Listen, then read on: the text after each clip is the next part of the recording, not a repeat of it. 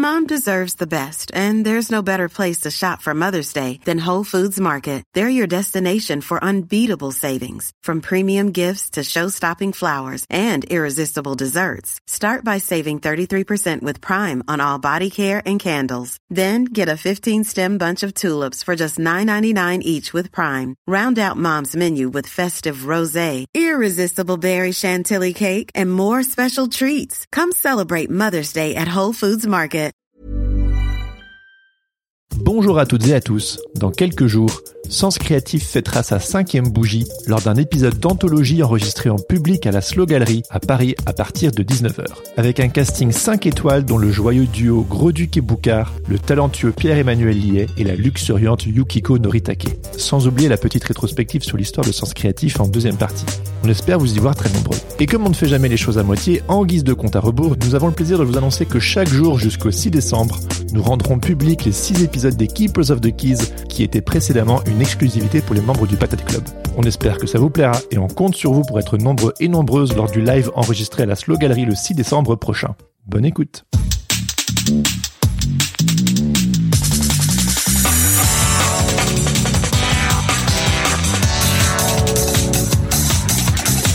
Bonjour à toutes et à tous et bienvenue sur Sens Créatif, le podcast qui explore les motivations et les stratégies des artistes de l'image. Je m'appelle Jérémy Kleiss. Je m'appelle Laurent Bazar et nous sommes passionnés par la créativité que nous considérons comme une quête initiatique. Pour nous aider à développer Sens Créatif cette année, soutenez-nous sur Patreon ou Tipeee. Cela vous donnera accès à la communauté du Patate Club, aux lives mensuels exclusifs avec des professionnels clés du milieu de l'illustration et à des tas d'autres bonus pour vous permettre d'avancer dans votre carrière d'artiste freelance. Nous soutenir, c'est contribuer à faire de Sens Créatif un podcast indépendant et une ressource incontournable pour tous les artistes de l'image francophone. Et bonjour à toutes et à tous et bienvenue dans ce nouvel épisode des Keepers of the Keys, les gardiens des clés en français. Un épisode mensuel exclusivement réservé aux membres, aux membres du Patate Club qui nous soutiennent sur Patreon et Tipeee. Ils sont déjà nombreux. Absolument, absolument. Alors pour les personnes qui nous rejoignent et qui connaissent peut-être pas l'émission, euh, une fois par mois, on va à la rencontre d'un DA, d'une, d'un, d'une évidemment galeriste, d'un éditeur, éditrice ou d'un agent pour qui nous emmène dans les coulisses de son métier et pour vous permettre à vous, les contributeurs et contributrices de Sens Créatif, de leur poser toutes vos questions. Et sans plus attendre, on est très heureux aujourd'hui d'accueillir Laurent Zorzin, cofondateur avec Effie Mild, Mild, Mild, comment on dit? Mild? Ouais. Mild, allez hop, de la galerie Arts Factory à Paris. Euh, on va en parler en long, en large, en travers, mais grosso modo, c'est une galerie qui explore depuis 25 ans la scène graphique contemporaine au carrefour du dessin, de la BD et de l'illustration tout un programme et qui aussi accessoirement, c'est un petit peu moins connu, mais qui a aussi été agent, euh, notamment d'une agence intitulée La Supérette. Bienvenue sur le podcast, Laurent. On est ravi que tu sois avec nous. Salut, Bonjour. bonjour à toutes et tous et merci pour l'invitation. Donc, Alors, euh, Laurent, on pose toujours un petit peu la même question à nos invités. Tu connais peut-être la question ou tu l'as peut-être oubliée, mais est-ce que tu pourrais brièvement te présenter et puis nous dire ce qui te motive à sortir du lit le matin? Vaste programme. Alors donc, euh, bah alors donc, euh, donc ben, euh, je m'appelle euh, Laurent Zorzin, donc j'ai 53 ans et comme le disait euh, Jérémy, je suis cofondateur de la galerie Ars Factory avec Effie, qui est aussi ma, ma compagne. Et donc ça fait 27 ans maintenant que l'on a mis, qu'on a créé la galerie Ars Factory, qui a connu plusieurs incarnations jusqu'à celle aujourd'hui qui est d'avoir cette galerie au 27 rue de Charonne euh, sur laquelle donc effectivement on explore le dessin, la bande dessinée, l'illustration, le graphisme, tout ce qu'on appelle en fait la scène graphique con- contemporaine. Alors moi, ce qui me motive le matin, c'est assez simple. Euh, Je suis né dans une famille de, commerçants. Euh, mon, père avait, mes parents euh, étaient gérants de supérettes, d'hypermarchés et autres commerces euh, alimentaires, et j'ai hérité ça d'eux, c'est-à-dire c'est cette envie d'aller au contact des, des gens. C'est-à-dire que quand on ouvre un commerce, et une galerie d'art, c'est un commerce, euh, ben on sait jamais qui va rentrer, ce qui va se passer dans la journée. Et euh, moi, c'est vraiment ce qui me motive en fait, c'est-à-dire c'est euh, voir qui va venir et comment on va embarquer ces, ces visiteurs euh, dans les expositions que l'on présente, comment on va leur faire découvrir tel ou tel livre, euh, tel ou tel artiste. Et vraiment, euh, c'est ça.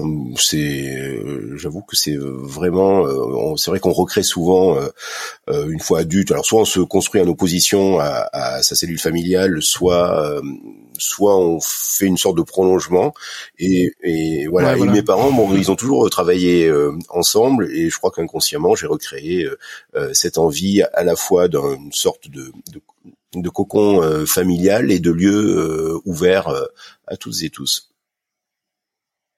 Est-ce qu'on peut dire que tu kiffes ta life euh, actuellement? Oui, mon, mon, fils pourrait dire ça parce qu'il a, 17 ans. Ouais, voilà. tu apprécies ton existence. Voilà. Est-ce que tu apprécies je suis très, heureux de faire ce que je fais et euh, surtout je serais incapable de faire autre chose euh, d'autre, de travailler dans une société euh, mm. X ou Y. vraiment, c'est bah, alors même si c'est compliqué hein, parce que on est quand même sur des modèles économiques qui sont euh, très très euh, très ténus, euh, si on peut dire. Euh, donc effectivement, on va dire que les avantages que l'on a évoqué, le fait de savoir pourquoi on se lève le matin, parce qu'on va prendre du plaisir à, à, à venir animer ce, ce, lieu, donc qui est la galerie Art Factory, bah ça compense toutes les emmerdes qu'on peut avoir par ailleurs, voilà, qui sont en général euh, de type euh, de type économique, euh, voilà. C'est-à-dire qu'on n'a pas de, on n'a pas de patron, et notre patron hein. c'est le banquier, quoi, en général. Voilà. Bah oui, bah voilà, c'est hyper bien résumé. L'économie, c'est quand même toujours le mouton noir des métiers créatifs. Hein. C'est tout le temps un peu ce qu'on entend. C'est des économies fragiles. Bah ouais, parce que t'es tout le temps euh, sous tension, sous pression en fait de ce qui peut se passer. On avait parlé du, du Covid en off. Enfin, c'est extrêmement bon exemple dès que tu as, dès que justement t'as un commerce, en fait, une boutique.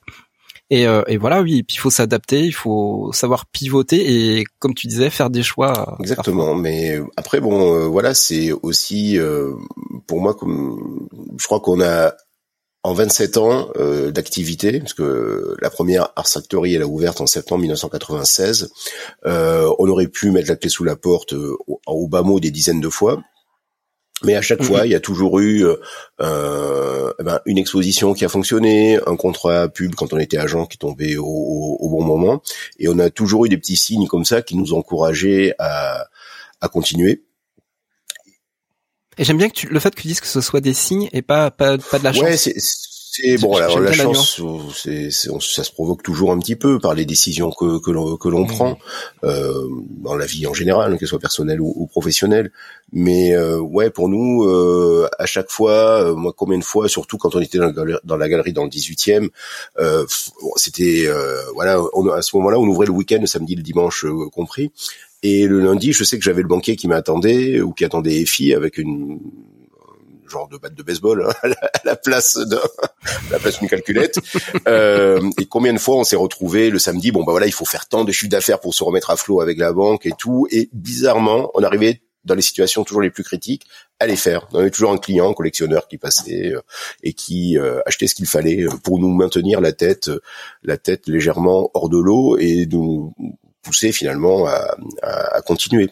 Euh, et vous faisiez quoi du coup concrètement pour euh, bon parce que j'entends peut-être le collectionneur ou genre la chance. Bah alors je peux, peux raconter mon, mon anecdote du coup du coup Jérémy. Alors en, fait, euh, je vais vous raconter un petit peu un petit peu mon histoire avec euh, avec Art Factory. Euh, moi, j'ai eu la chance au lycée euh, d'avoir le, le, papa du Ron Jarner comme comme prof.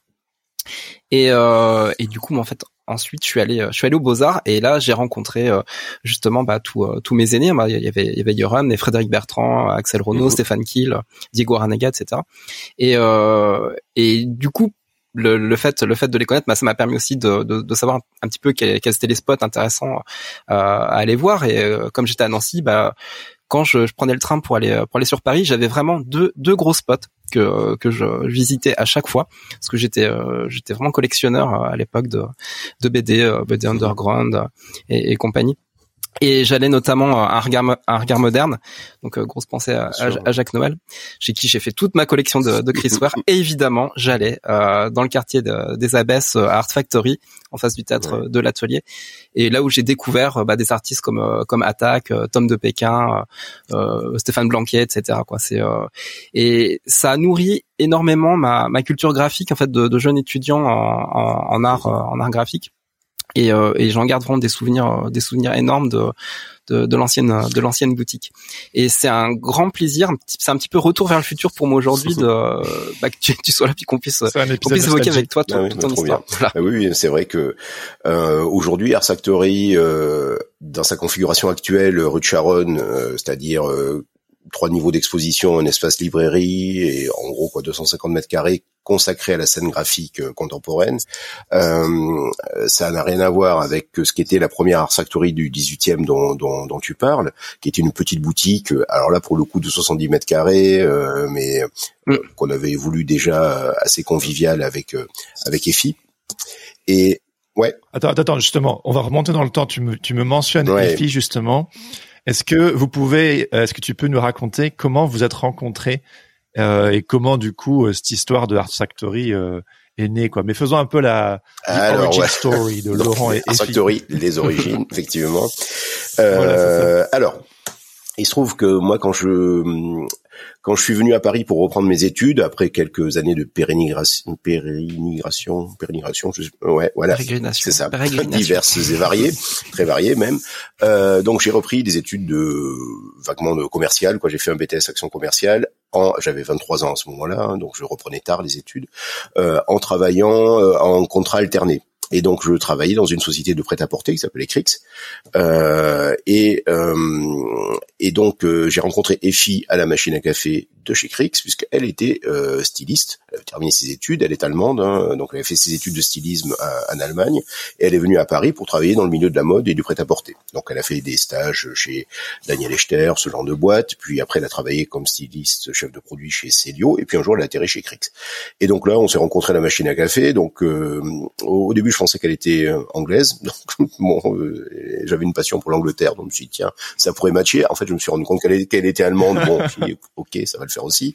Et euh, et donc il se trouve que c'était la meilleure copine de, de, de ma chef chez Crix où je travaillais comme assistant chef de produit. Euh, donc voilà, donc je suis resté trois ou quatre ans chez chez Crix, le temps de boucler une maîtrise de sciences de gestion. Et euh, Effie, elle est partie un petit peu avant moi. Euh, puisque le, on va dire que les petites perfidies du milieu de la mode euh, et du prêt-à-porter, ça l'intéressait pas trop. Euh, et elle avait bien réussi à négocier son départ. Elle avait un petit peu d'argent de côté. Et, et, surtout, elle avait deux potes euh, en Allemagne qui étaient photographes, un photographe et l'autre photographe designer, faisait des meubles.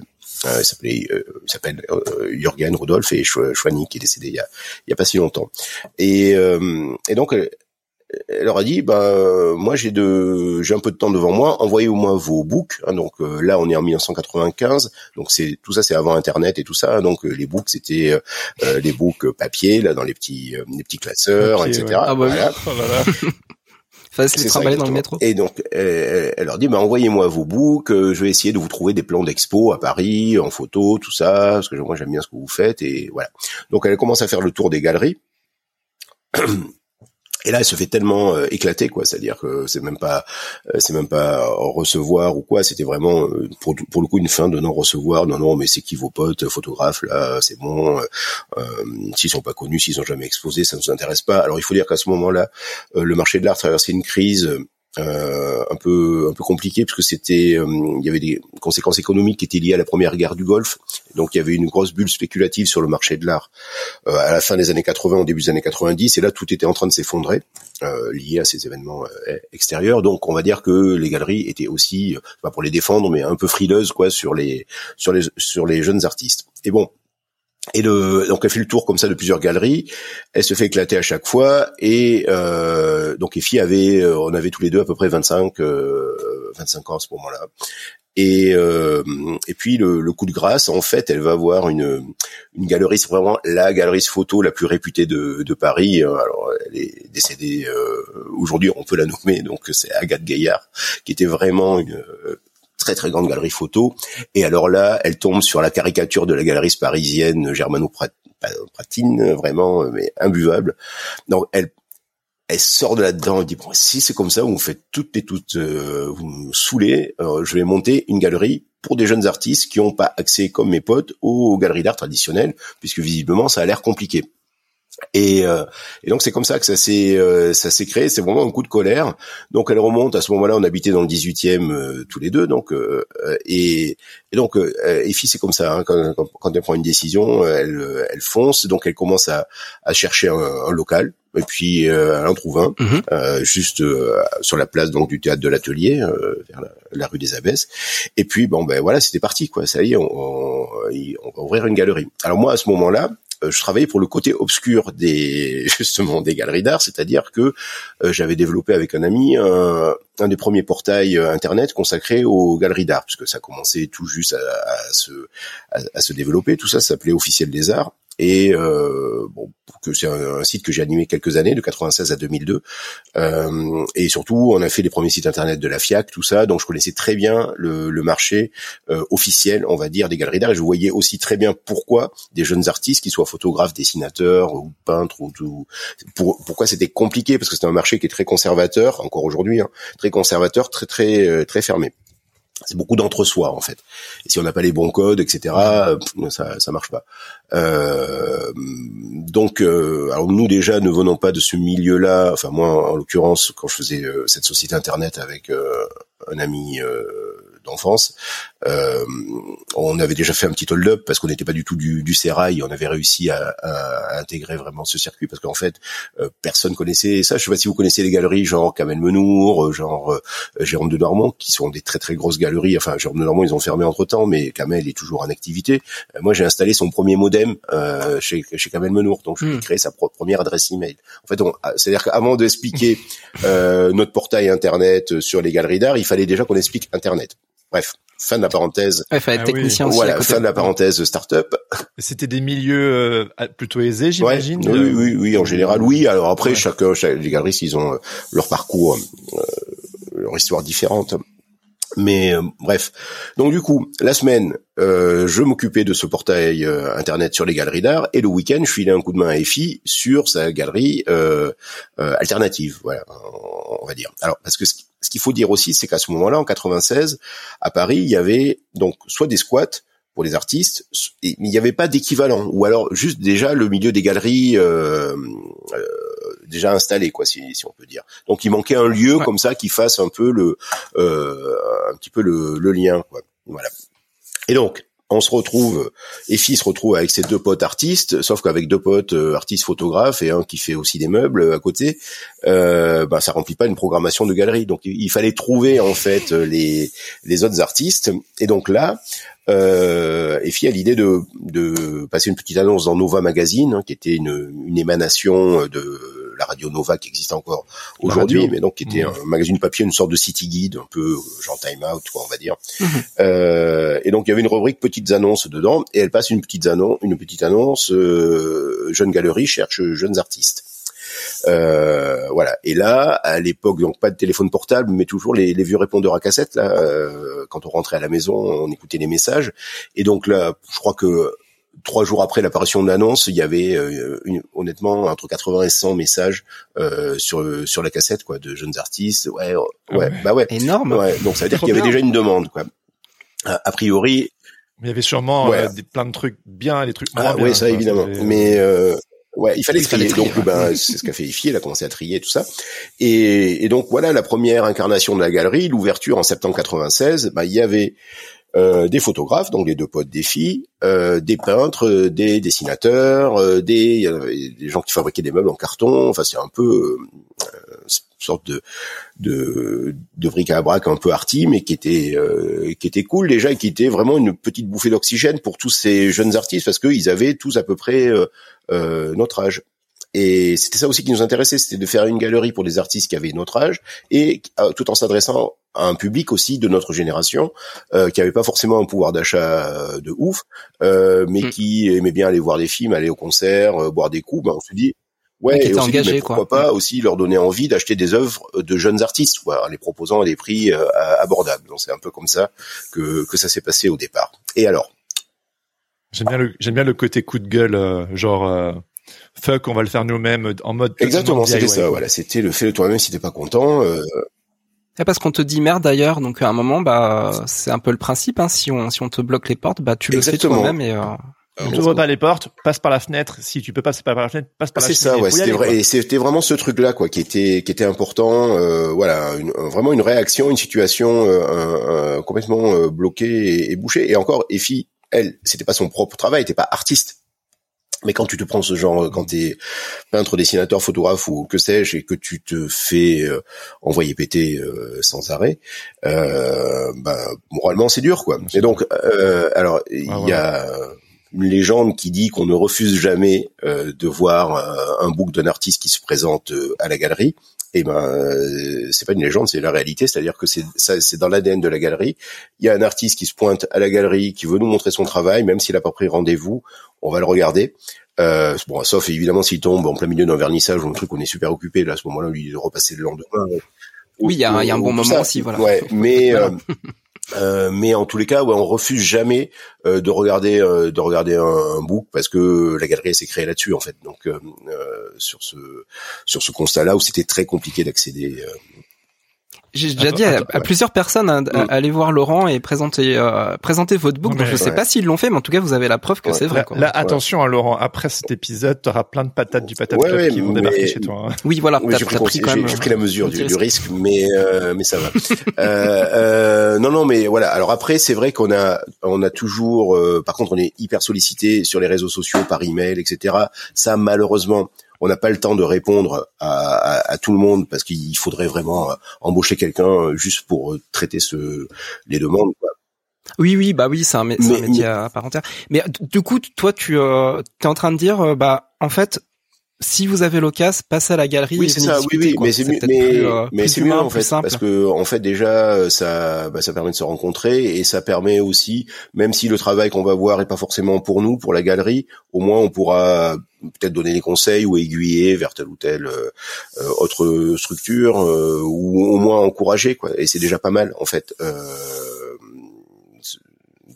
D'avoir plutôt qu'un email standard dit bon voilà désolé votre travail correspond pas à, la ligne directrice de la galerie ah ouais, voilà c'est dur hein. bon voilà donc alors c'est vrai que par mail parfois comme on est tellement sollicité on préfère ne pas répondre, mais que par contre, si un, un artiste euh, bah, prend ses prend ses affaires et vient nous voir, euh, là on refusera jamais de le voir. Voilà, parce que c'est vraiment encore une fois mmh. dans l'ADN de la création de de la galerie.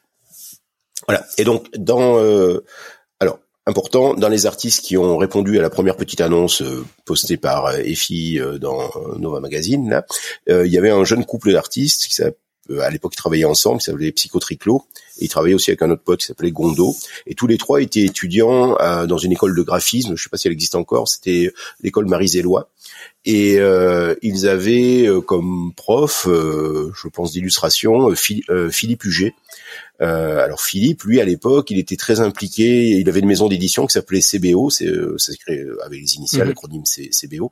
Et donc lui, il éditait énormément d'artistes issus de la scène underground ou undergraphique, donc des gens comme Thierry Guitard, Sophie Dutertre, euh, etc. Et donc il faisait ses livres en sérigraphie. Et il avait appris ou donné le virus à, à Jeanne, Olivier, à Jeanne et Olivier, à Psychotriclo et à Gondo, de faire ses livres en sérigraphie aussi. et donc, bref, ils sont venus nous amener leurs livres.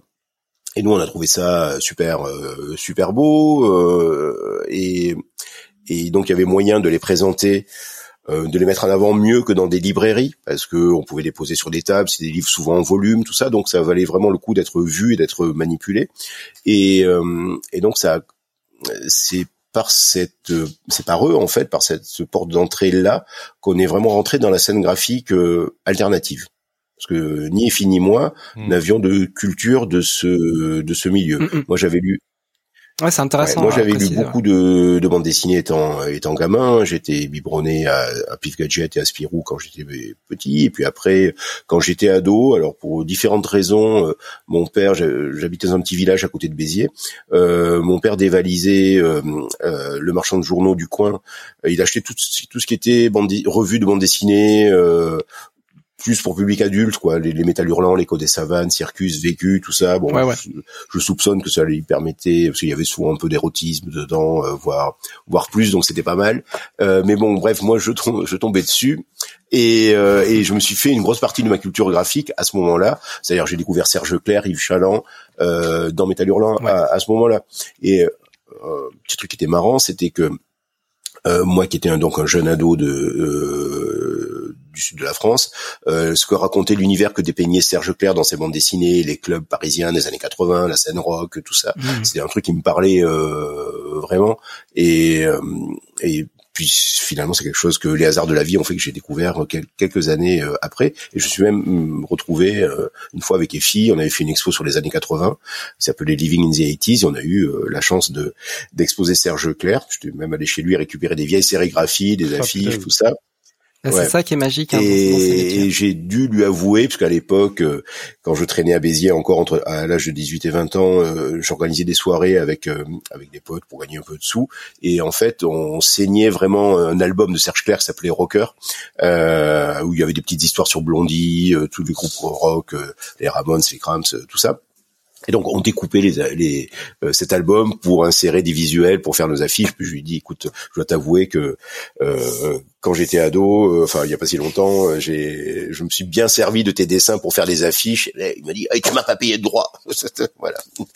Mais bon, c'était une anecdote rigolote. En tous les cas, par par euh, ben, ces deux étudiants, en fait trois étudiants et leur prof Philippe Huget. C'est comme ça qu'on a mis un pied dans la scène graphique. Et comme c'était un petit milieu, en fait d'autres éditeurs mm. qui n'avaient que comme point de diffusion finalement uniquement la, la librairie en regard moderne dont, dont tu parlais euh, Laurent tout à l'heure, euh, qui était alors là c'était regard moderne à l'époque c'était donc une librairie incroyable avec un, un petit espace un petit espace galerie.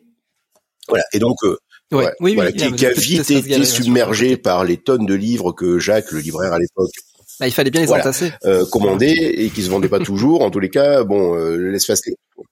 Oui, c'est fun. Ah oui, c'est ça. C'est des, livres qui étaient là dans une librairie, mais qui, qui attendaient euh, qu'un jour un, un fan de ce bouquin-là le prenne. Et, euh, et donc, et donc l'espace librairie a vite été euh, submergé donc par les stocks de livres que, que Jacques accumulait. Et et bref, et donc pas mal d'éditeurs qui gravitaient autour de cette scène-là, donc euh, du milieu des années 90. Il y avait déjà le dernier cri, hein, qui sont toujours actifs et qui sont basés à Marseille mm. euh, aujourd'hui, mais ah voilà, mais qui faisaient des livres mm. en, en, en, sérigraphie. Euh, il y avait les éditions Les Quatre Mères, donc créées par Guillaume Dégé et euh, Daniel Vincent qui ne s'appelait pas encore Tom de Pékin, euh, voilà, qui était qui habitait dans le 18e. Euh, Willem habitait dans le 18e. Enfin, il avait son atelier dans le 18e aussi. Et puis tous ces gens-là euh, sont venus petit à petit déposer des livres à la galerie.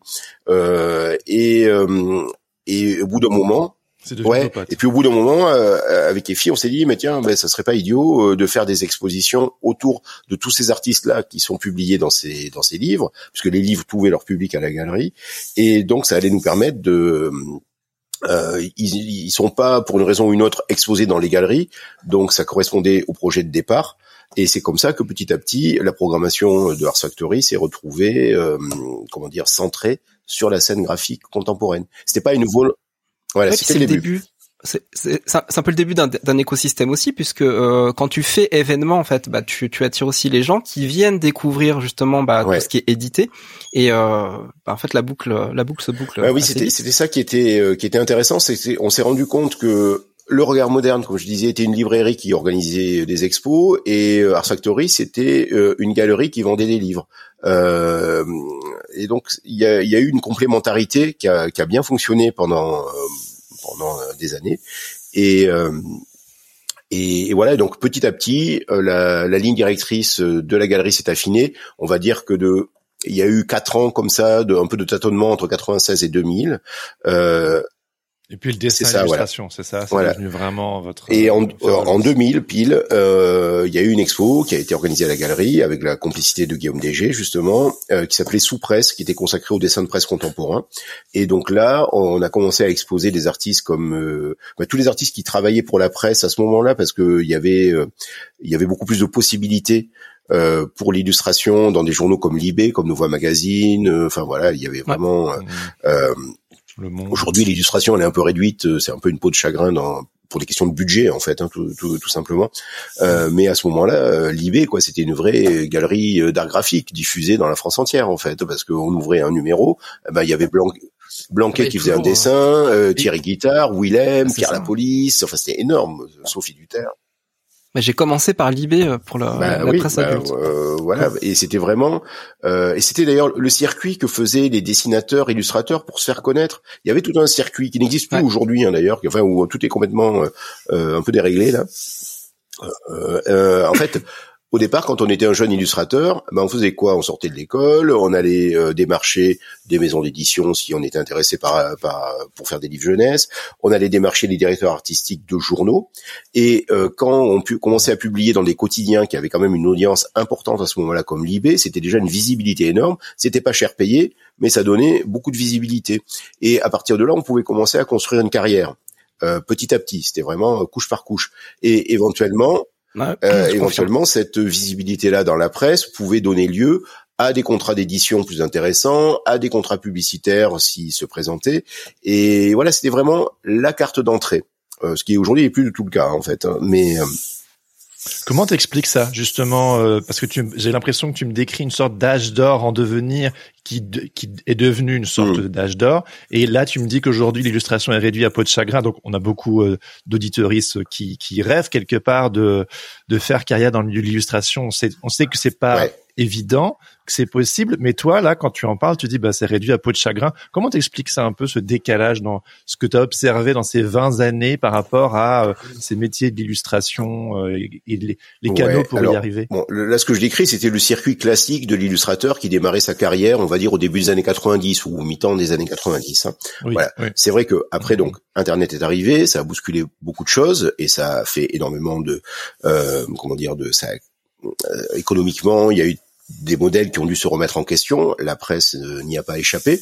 Euh, moins d'audience parce que ben, les gens allaient voir moins de moins de ventes en kiosque puisque les gens allaient voir des euh, les infos directement sur les sites internet. Alors après, euh, certains journaux, enfin la plupart des journaux ont développé des modèles payants euh, d'abonnement, mais du coup c'était moins naturel. c'est moins naturel sur un, site internet, mettons sur l'eBay par exemple, même s'il y a encore des illustrations de manière plus ou moins régulière qui, viennent illustrer des articles dans l'eBay, elles sont rarement reproduites sur le site internet parce que ça n'a pas la même euh, ça pas la même fonction, ça n'a pas la même fonction de calage, de mise en page. Le, le 1 hebdo a bien pris, a bien pris le relais justement de, de cette époque. Après, il y a d'autres ah, supports qui sont qui sont arrivés.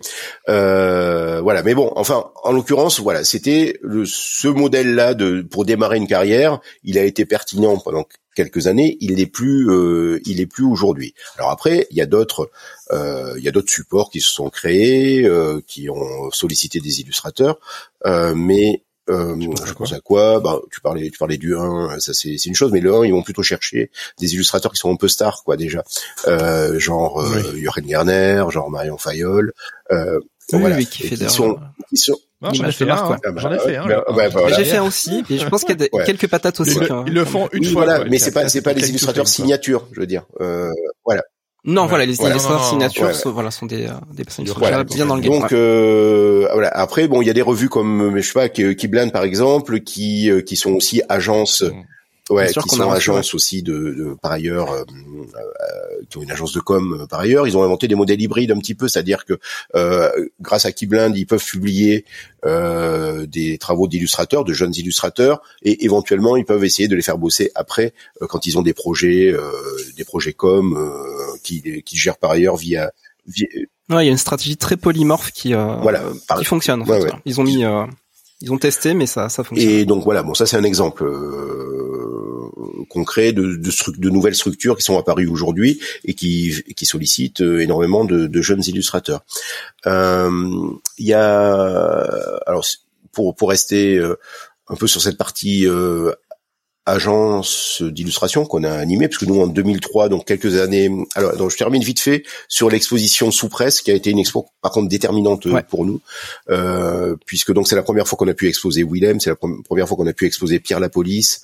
Euh, donc il y avait aussi Garner qui l'a offert, même si on avait un peu travaillé déjà avec eux avant, mais ça a constitué un tournant et ça a constitué pendant longtemps le noyau dur des artistes de la galerie dont une partie ont ensuite switché sur l'agence euh, d'illustrateurs aussi notre première agence, mmh, la, la, voilà. Euh, et donc il y a des artistes. Euh, donc cette expo c'était en 2000, et il y a des artistes dont on dont on continue à exposer le travail à la galerie, plus de 20 ans après, 23 ans après. Bah là, je pense à Pierre Lapolice, je pense à Jean Lecointre notamment, qui sont des piliers de la programmation de la galerie Art Factory encore aujourd'hui. Et il se trouve que voilà, les praticiens de l'infernal. excellent, excellent choix, Laurent. voilà, voilà. Non mais je. Et euh, en tous les cas, euh, euh, l'agence en fait, elle est arrivée. Euh, C'était une sorte de mal nécessaire. Euh, il y a il y a longtemps, j'avais j'avais lu une interview de de Jean-Louis des éditions Cornelius euh, qui m'a fait mm. beaucoup rire parce que euh, on se reconnaissait totalement dans cette situation-là. C'est-à-dire que le, le, journaliste lui demandait mais euh, comment vous avez pu continuer développer ce catalogue d'éditions et tenir pendant toutes ces années? Parce qu'on sait que c'est voilà éditeur indépendant c'est pas évident quoi. Et il a dit ben c'est simple au bout des trois premières années je devais déjà tellement d'argent aux imprimeurs, aux, aux et aux artistes que je pouvais plus m'arrêter en fait. J'étais obligé de continuer à faire des livres. Et, et, nous, ça a été un petit peu le, la même euh, la, la, même logique, c'est-à-dire que les trois premières années de la galerie, ça a été un non-sens économique total. Euh, tout le monde, nous, nous euh, notre, à commencer par notre banquier, notre comptable, euh, nous demande. Ouais, de baseball, ouais. nous demander nous demander d'arrêter enfin et c'est un banquier de Tchétchène, c'est possible. Ouais. Dans tous les cas, il n'était pas, il croyait pas trop dans notre dans le projet. Hein.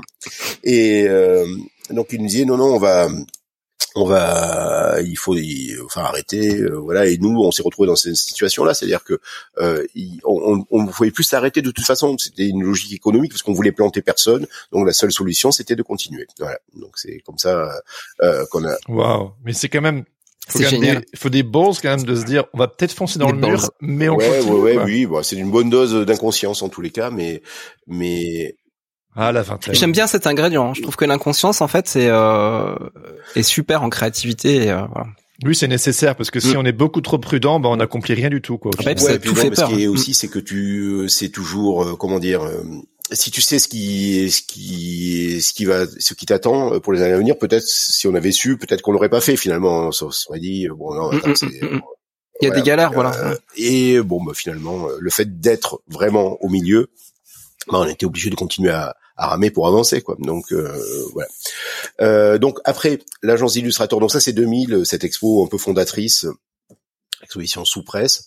Euh, donc et là, euh, parmi les artistes de la galerie, euh, il y a une artiste qui s'appelle Nathalie Chou, avec qui on continue encore à travailler aujourd'hui, qui nous a mis un peu la puce à l'oreille, nous a dit ah je suis dans, dans une agence là, mais je sais pas, je me sens pas très à l'aise dedans. Enfin je, bref, est-ce que ça vous dirait pas vous d'être d'être agent, de me représenter et peut-être de, de, de créer une structure pour pour représenter le travail euh, d'autres artistes, euh, notamment au niveau de la publicité ou de l'édition plutôt commerciale, on va dire. Et euh, comme je disais tout à l'heure en off, c'est vrai qu'on était déjà un peu sollicité par des directeurs artistiques qui faisaient partie un peu des visiteurs réguliers de la galerie Art Factory, qui repéraient tel ou tel artiste chez chez nous, ils nous demandaient tiens, bah, est-ce qu'il pourrait lui faire une pochette de disque pour tel ou tel groupe, etc. ou tel ou tel label. Donc on avait déjà eu un petit peu l'habitude de gérer comme ça des contrats qui sortaient euh, du, petit commerce de, la galerie, euh, de vente de livres et, et d'œuvres d'art. Et donc on s'est dit euh, pourquoi pas? Moi à ce moment-là j'avais lâché mon boulot de création de site internet et j'avais du temps et donc c'est comme ça qu'on a constitué la première équipe de l'agence illustrateur, la Superette. voilà et donc dans la première équipe de cette agence il y avait donc on a déjà parlé de Pierre Lapolice, mais il y avait Pierre Lapolice, Jean Lecointre, euh, Tom de Pékin, Jochen Garner, José Parando, euh, voilà, enfin à peu près quoi. Elzo euh, Non, Elzo, non, non, non, Elzo c'est venu après. Euh, euh, ouais, ah oui. Enfin, je dis ça parce que on l'a reçu et il a fait votre, votre logo. Et Elzo c'est venu après, puisque donc, comme dans la galerie, et dans l'agence d'illustrateurs, il y a eu de temps en temps des renouvellements, des illustrateurs qui sortaient, euh, alors soit dans la galerie parce qu'ils étaient sollicités par des galeries plus euh, ancrées dans le réseau de l'art contemporain. Je pense à, par exemple à Jochen Garner et Kilofer. On a fait leurs premières expos en galerie. Aujourd'hui, ils sont représentés par Anne Barrault, qui fait un boulot super que nous, que, nous de toute façon, on n'aurait pas du tout envie de faire, c'est-à-dire les foires d'art, solliciter oui, voilà, tout ce qui est institutionnel, qui est collection publique, etc. Donc, c'est pas du tout notre notre mm. registre. Voilà, mais il se trouve qu'on a fait voilà leurs premières expositions en galerie. Euh, Pierre la police, il a fait des petits allers-retours. Il est passé par Agnès B, il est passé chez Kamel Menour aussi. Puis après, il est revenu chez nous pour les parties plus euh, liées à la bande dessinée. Euh, voilà, donc dans l'agence aussi, il y a eu des renouvellements un petit peu d'équipe, euh, notamment euh, avec l'arrivée de Simon Roussin, de Marion Fayol.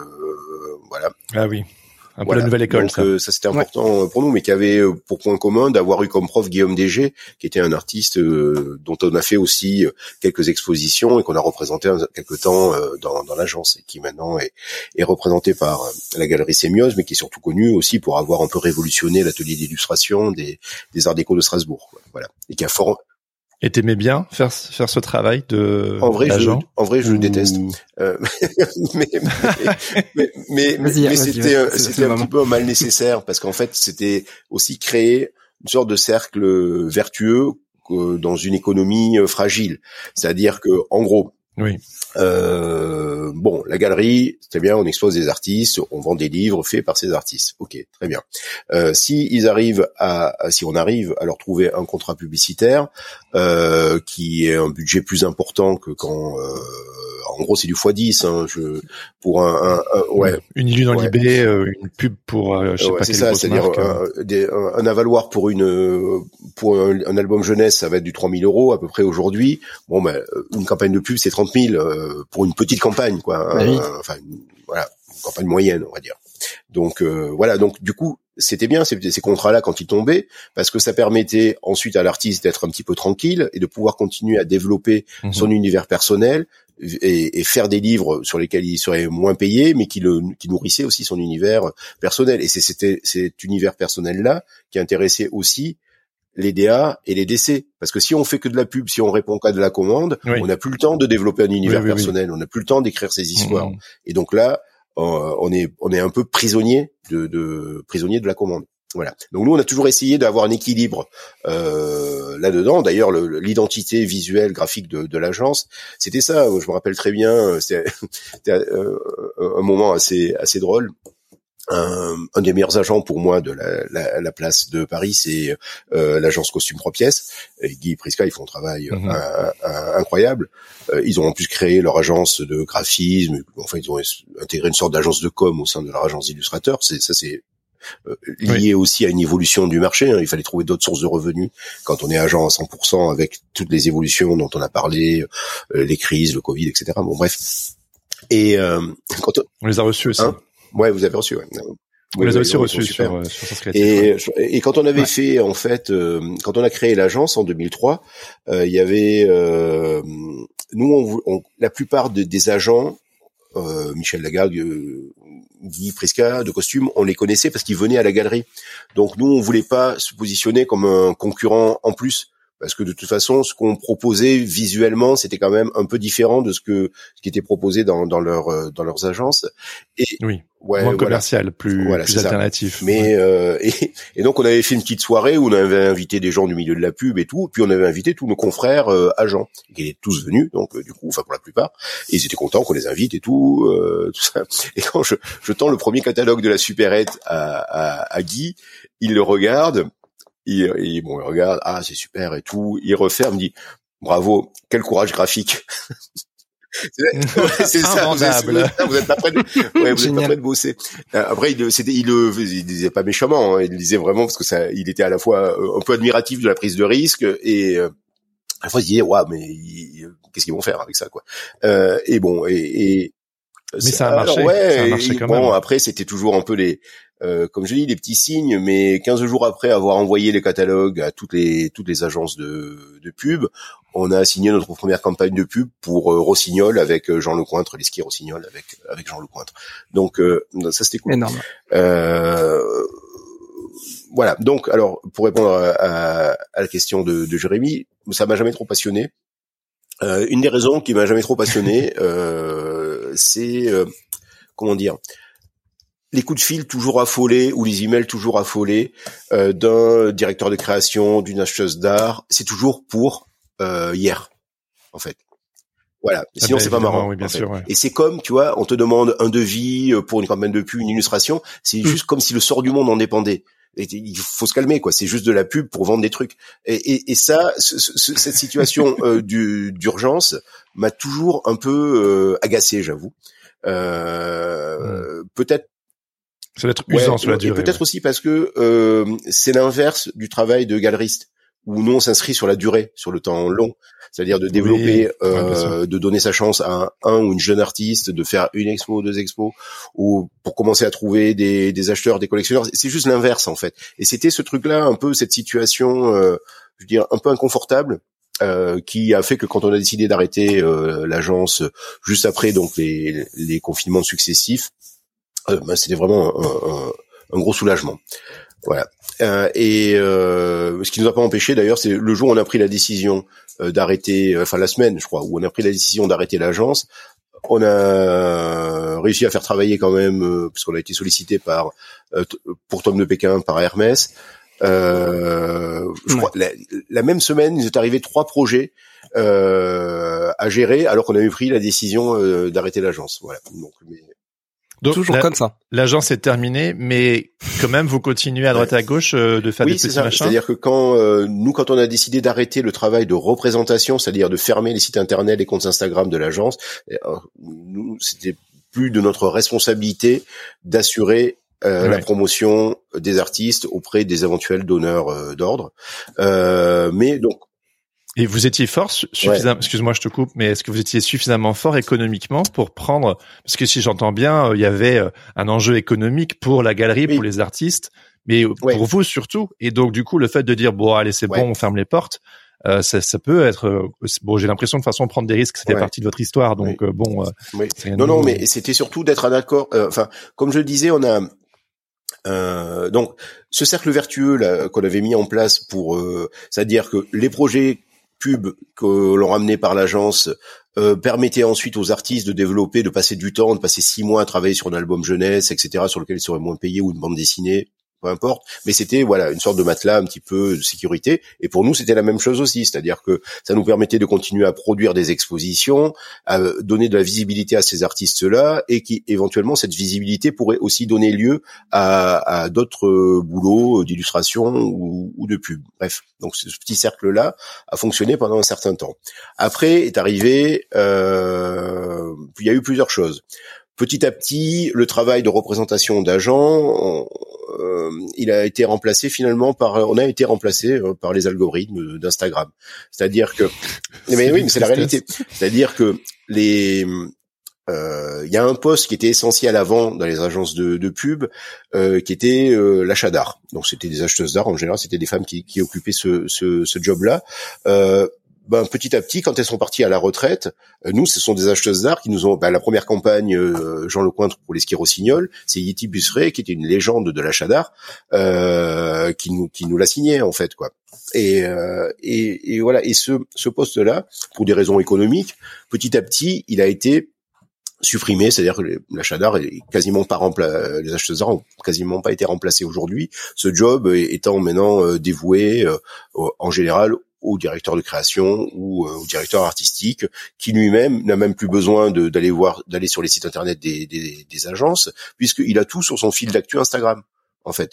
Il peut, ah oui, bon, ça c'est bien, ça c'est pas bien, ça je le garde pour plus tard, euh, oui, euh, machin, voilà. Donc, euh, ce travail-là de représentation, il est plus euh, plus tellement nécessaire. Ce qui est encore nécessaire, par contre, euh, c'est ce qu'on fait, c'est-à-dire pour les artistes qu'on a longtemps représentés, ceux qui n'ont pas souhaité rejoindre d'autres agents parce qu'ils avaient une autorité suffisante et ils sont contactés directement par par leur par leurs clients quoi. mais par contre, des fois, ils ont besoin d'un coup de main quand c'est pour une campagne de pub ou quelque chose qui sort du devis classique de l'illustration pour un magazine, une couverture de bouquin, enfin que, sais-je encore. Donc là, euh, on continue à il faut de l'audit pour des pour les droits, pour euh, les, les questions beaucoup plus. Euh, Donc ça, ça nous arrive encore de faire des, des devis ou des, des contrats euh, pour certains artistes de notre ancienne équipe d'agence. Voilà bah, puis l'autre intérêt de, de, de l'agent ou de l'agente, c'est, c'est aussi de, bah, de, de faire le tampon entre le, justement le, le commanditaire Exactement. C'est vrai qu'aujourd'hui c'est plus compliqué. Et ça, si c'est coupé, bah...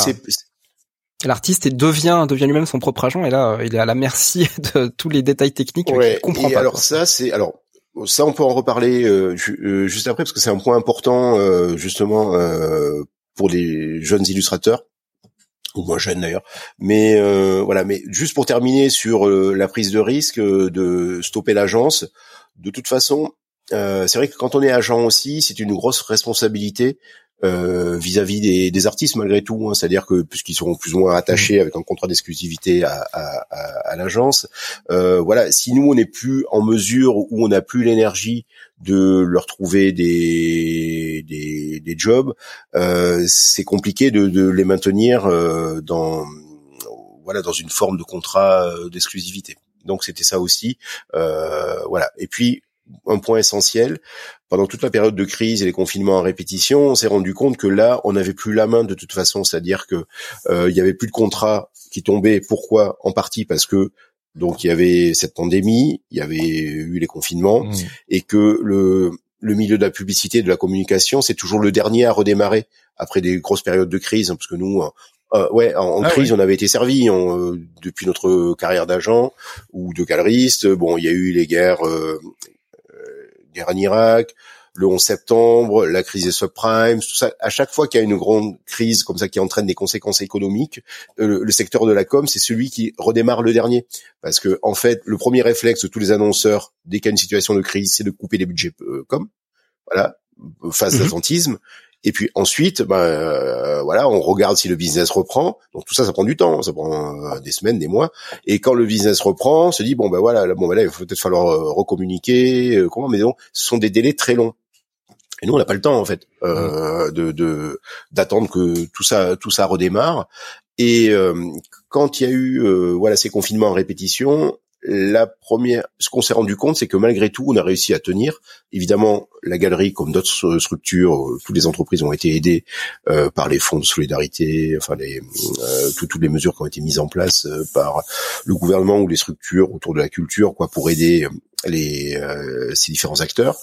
mais surtout, on s'est rendu compte que on pouvait réagir directement. Le meilleur exemple, on en parlait tout à l'heure, c'était que à un moment donné, on s'est retrouvé avec une interdiction pour les galeries d'ouvrir mais les librairies qui étaient passées commerce essentiel pouvaient continuer à être ouvertes. Donc nous, on a fait quoi? On a fait une librairie sur trois étages, on a fermé juste une salle, on a fait une librairie sur trois étages, et puis on n'empêchait pas euh, le public qui venait pour acheter des livres de regarder ce qu'il y avait au mur, forcément. Euh, euh, Bien sûr. Bah mais c'était cette souplesse là. Euh, bah c'est une souplesse qu'on n'a pas quand on est tributaire euh, d'une agence de com, d'un client qui va oui ou non activer les budgets com, etc. Euh, voilà. Euh, mhm. Donc ça, c'était un, un, un, peu un soulagement euh, pour nous. Maintenant, pour revenir sur euh, le circuit dont je parlais tout à l'heure que faisaient les illustrateurs des années 90, c'est-à-dire l'illustration presse, l'édition, puis éventuellement la, la pub dessus, c'était bien parce que ça permettait de euh, de construire une carrière sur le long terme, malgré tout. en tout cas, ça donnait une assise. Euh, y a, au moment où les réseaux sociaux ont commencé à se développer, euh, nous, à ce moment-là, on était sous la forme d'une galerie d'art nomade, donc on produisait beaucoup d'expositions du côté de, des expositions pop-up, si on, si on peut dire ça comme ça, euh, du côté de l'espace mhm. repère et tout. Puis là, on a commencé à travailler avec une nouvelle génération d'artistes. Dedans, il y avait Amandine Ruti, qu'on continue à exposer aujourd'hui. Il y avait aussi le collectif euh, Jean Spécial, dont il y avait une... ah oui, oui, Nicolas, voilà, que vous avez reçu aussi, je pense, dans votre voilà. Oui, oui, oui. Voilà. Et euh, donc, euh, et donc, euh, Jean Spécial, certains membres de, de Jean Spécial, ils étaient aussi travaillés pour la pub sous le nom des Jean-Claude. Voilà, c'était trois comme ça. Et eux, ils ont été, notamment grâce aux réseaux sociaux, je pense, repérés très vite. Je crois que même tout juste à la sortie de l'école, ils avaient fait une école à trois. ils ont été repérés assez vite. Moi, je me rappelle, ils étaient venus nous voir, nous solliciter pour qu'on soit leur agent. Euh, on voyait pas trop comment on allait pouvoir les intégrer, mais par contre on aimait bien euh, euh, certains éléments graphiques et puis l'univers un peu rafraîchissant, on va dire, qui se dégageait de tout ça. Et on a dit, mais bon, bah, peut-être que pour un, winter show euh, à, à l'espace de repère, une expo collective, ça pourrait le faire. Et donc effectivement, ils nous ont fait un visuel. Entre temps, ouais, Incroyable ouais, Et ce qui est assez drôle, euh, tiens, je, je, je l'ai dans le bouquin. Euh, ouais, ouais, je l'ai là. Parce que là, attention, lecture indispensable à tous ceux qui nous écoutent. Voilà, ah. donc. Euh, voilà, le livre sur les 25 ans de la galerie. Et donc dedans, on a reproduit aussi quelques quelques flyers euh, collectifs, etc. Voilà, tiens, ce visuel là. Alors je sais pas vous, voilà. Et eh ben voilà. Donc ça ah c'est voilà, ça, ça a longtemps été le visuel signature de Jean Spécial et Jean-Claude. C'est avec ça, d'ailleurs, avec ce visuel-là, qu'ils ont été, euh, euh, comment dire, approchés par Michel Lagarde, qui a voulu ensuite les représenter avec Illustrissimo ou oui, Ils sont dans un petit livre. c'est ça, ouais. Ce visuel est dans le minuscule petit Et euh, donc nous, on avait dit pas vraiment pour l'agence, mais euh, pourquoi pas pour, pour les expos. Et donc on a fait plusieurs expos avec eux. Et ce visuel-là, voilà, il, il, les a beaucoup aidés. Et alors eux, justement, c'est un, un, cas assez intéressant, c'est-à-dire que très vite, dès qu'ils ont été représentés par Illustrissimo euh, ou non, ou les Illus, je pense, c'était, euh, ils ont ils, ont chopé des gros des gros contrats, genre euh, Orange, etc. Parce que là, à ce moment-là, il y avait le marché de la téléphonie qui était en plein boom, et puis il fallait sortir et de l'affiche et du leaflet et de la pub télé, en veux-tu en voilà, pour imposer un nouveau produit qui arrivait sur le marché, parce qu'aussi euh, une dynamique euh, du marché de la com, il, il, la dynamique du marché de la com, il est lié par les nouveaux besoins qui sont créés. Et là, la téléphonie, dans les années va dire les 2000, le début 2000, c'était vraiment euh, mm-hmm. un, gros gros aspirateur à, à, budget quoi. Donc direct, ils sont ils chopent des gros gros contrats comme ça. Euh, et bon, mais ça, ça, ça fonctionne pendant un certain temps, mais après c'est compliqué parce que la pub, ils ont toujours, elle a toujours besoin de renouveau. Donc c'est très compliqué euh, de continuer à être présent, même s'ils ont un univers assez protéiforme, de continuer toujours à, à être sollicités par les annonceurs. Et donc ils ont fait l'inverse en fait. Ils se sont retrouvés à travailler euh, comme illustrateurs pour Le Monde, la presse ou l'édition jeunesse quelques années, voire des années après, avoir cartonné en, en pub. Voilà. C'est un, ah un cheminement euh, complètement inverse et, et Ouais, et c'était assez marrant parce que je me rappelle quand Nicolas il avait publié ses premières illustrations dans Le Monde, pour lui c'était une très grosse fierté, fierté, ce qui peut être tout à fait euh, compréhensif, mais c'est que en fait moi quand il m'en parlait, je trouvais ça, bah, je lui dis c'est cool, mais c'est juste la base en fait. Euh, parce que maintenant il fait des il fait des fresques dans le monde, le monde entier. non mais c'était cette idée qu'en fait euh, c'était assez marrant, c'était qu'il y avait ce euh, ce côté-là de bah pour moi c'était juste normal parce que moi tous les artistes avec qui j'avais démarré, ils étaient tous illustrateurs pour la presse en fait, c'était vraiment le truc euh, le truc de base. Et là lui il y avait cette euh, ce statut différent en fait de travailler pour la presse, c'était plus valorisant même si c'est valorisant en termes d'image mais pas valorisant pour le porte-monnaie on va dire. Euh, que de, de, que de faire de la pub quoi. Voilà. Et, et toi qui as vu toutes ces évolutions là sur ces 20 dernières années, donc on, on, a parlé des années 90, là on parle des années 2000, et aujourd'hui là en 2023, c'est quoi un peu ton regard à la lumière de toute cette expérience, de toute cette observation de cette scène graphique euh, pour les, les illustrateurs illustratrices euh, d'aujourd'hui qui veulent percer? Comment tu comment tu regardes ce, cette scène-là euh, aujourd'hui Je dirais que pour, euh, moi, je regarde toujours avec intérêt, parce que moi aussi, comme les DA, les DC, je suis toujours sur mon fil d'actu euh, Instagram, je regarde un petit peu, parce que ça nous arrive de repérer des artistes euh, aussi via, via pour la galerie, via, via ces canaux-là. alors, je dirais qu'aujourd'hui, bizarrement, c'est plus facile pour un jeune illustrateur ou illustratrice de percer. parce que c'est beaucoup, ça peut être beaucoup plus immédiat. c'est plus dur de durer parce que ouais, hmm. ouais ah parce que en fait, hmm. euh, comme je le disais déjà tout à l'heure, la, pub, elle a horreur de la répétition. Il faut toujours euh, hmm. du euh, ouais. du 109. Oui, il faut solliciter du, du nouveau, du neuf. Hein, donc là, voilà. Parce que sinon, en fait, on ennuie les gens. Et là, pour les décès, mais Instagram, c'est une bénédiction pour eux, parce que alors c'est le zapping permanent, quoi. Là, blam, blam. Ah oui, moi ça c'est bien, ça pour machin. Bon, ben après, bon, le coup d'après, est-ce qu'on reprend machin en machine? Oh ben non, tiens, regarde, il y a, y a lui là, il vient d'arriver, c'est tout frais. Et puis on peut remettre au goût du jour une ancienne tendance. Enfin, il y a ce jeu-là aussi. Mais en tous les cas, euh, c'est pour ça. Donc ça peut être facile de faire un coup, enfin facile, plus facile, euh, bizarrement qu'avant euh, de faire un coup. Euh, et donc là, il faut être malin, il faut mettre des sous de côté, hein, parce que le coup, il va pas se reproduire plus, plusieurs fois.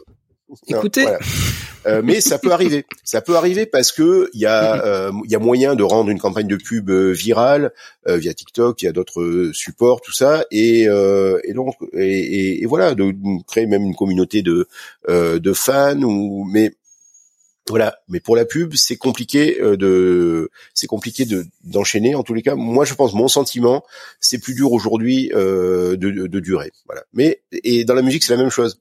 Si on parle d'illustration, dans la musique, c'est exactement pareil. Le, streaming, ça a révolutionné la manière de consommer, euh, d'écouter de la musique, donc de, la consommer aussi. Euh, donc, ça peut être plus facile parfois aujourd'hui de percer, mais c'est de toucher son public, ouais. Beaucoup mhm. plus dur de durer, de construire une carrière sur le long terme, c'est juste quasiment impossible. Pour, durer, est-ce que pour durer, tu, tu dirais que faut vraiment se, se créer une communauté de fans, vraiment fidéliser euh, les les mhm. fans, je sais pas le dire comment le dire autrement, ou est-ce que est-ce que il y a, y a d'autres choses qui selon toi parce que c'est incroyable le travail que ça demande aujourd'hui. Les, les, les, vraiment les, les illustrateuristes qui tirent leur épingle du jeu, qu'on voit notamment sur les réseaux sociaux. Mais c'est un boulot de fou parce que c'est pas juste de l'illustration. Ils doivent non, il y a un investissement, être des spécialistes de la communication, du marketing, être bon en administration. Euh, enfin, c'est c'est un truc de fou quoi. C'est et, et puis pour euh, pour ponctuer cette, euh, cette, cette ce questionnement-là, en fait, euh, quelle part joue justement le réseau humain, le, le, le contact le contact direct, le fait d'aller d'aller rencontrer les gens? Qu'est-ce que voilà, comment tout ça se se goupille et qu'est-ce que tu vois chez les justement les jeunes qui qui arrivent dans la galerie? Moi, je dirais Ouais, c'est beaucoup de questions. là, oui, c'est vrai. Ma question avant. Mais c'est c'est assez groupé tout ça. Moi, ce que je pense aujourd'hui, enfin, euh, pour moi, ce qui est le plus important, c'est que euh, l'illustration, il faut pas oublier que c'est un art appliqué, c'est-à-dire un art appliqué à un contexte donné. Une campagne de pub, un article à illustrer, une couverture de livre à réaliser, une pochette de disque à réaliser. On est sur euh, sur un art appliqué. Donc c'est la définition même de l'illustration. Euh, Qu'est-ce qui fait qu'on est un bon illustrateur, qu'on peut s'adapter? C'est parce que avant tout, en amont, on a construit un univers euh, artistique fort. Chercher la commande euh, pour chercher la commande, c'est pas une fin en soi. Euh, enfin, une fin matérielle hein, pour boucler les fins de mois, ça y a pas de souci. Mais euh, si on parle là de durée, de construire quelque chose, pour construire quelque chose, je pense qu'il faut être son propre auteur, euh, l'auteur de son propre univers.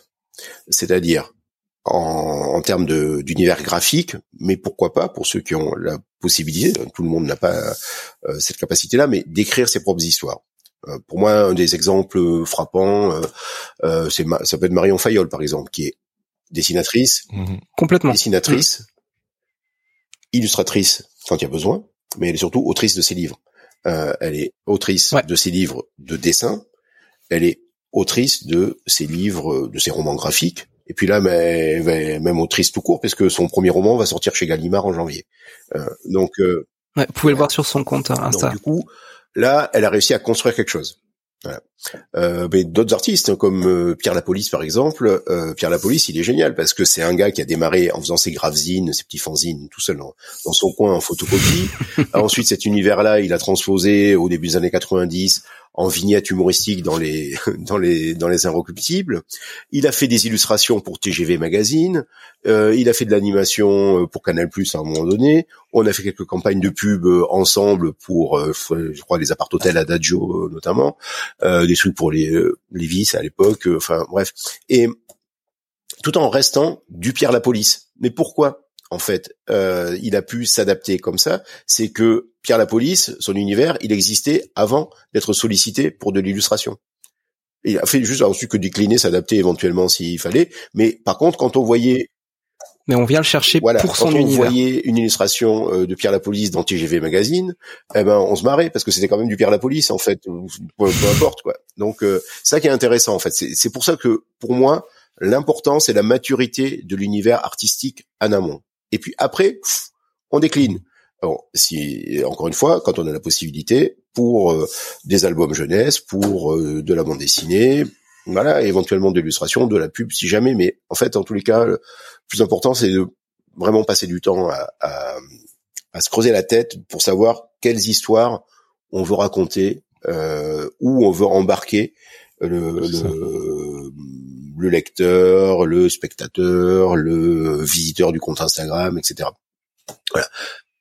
Nicolas Baromforg, il a bien réussi ça. Il en parle dans l'épisode de Sens Créatif. Lui, il disait, moi, je crée ma propre mythologie visuelle et je la décline sur une montre, sur des, dans des magazines, sur des murs aux quatre coins de la planète. Il dit, de toute façon, festival aussi. C'est juste décliner ma mythologie et voilà quoi. Donc, du coup, on reconnaît tout de suite. Donc c'est un peu ce que tu es en train de dire au final. Et euh, après, à l'inverse, euh, euh, à l'inverse, voilà, il y, a par exemple des artistes euh, dont on représente le travail à, à, à la galerie qui n'ont jamais, qui sont des, grands artistes, des grands dessinateurs ou dessinatrices, mais qui euh, travaillent très peu en presse, en pub, voilà, parce que leur mode d'expression, c'est ça aussi. Il faut bien choisir ton mode d'expression et de diffusion. Il y a des artistes moi, par exemple, euh, c'est une histoire que je raconte souvent, mais il y a euh, une des artistes les plus importantes de la galerie aujourd'hui, c'est une artiste franco-suédoise qui s'appelle Rebecca Tollens. Au départ, elle est venue nous voir, euh, c'était en 2013, notre première rencontre avec elle.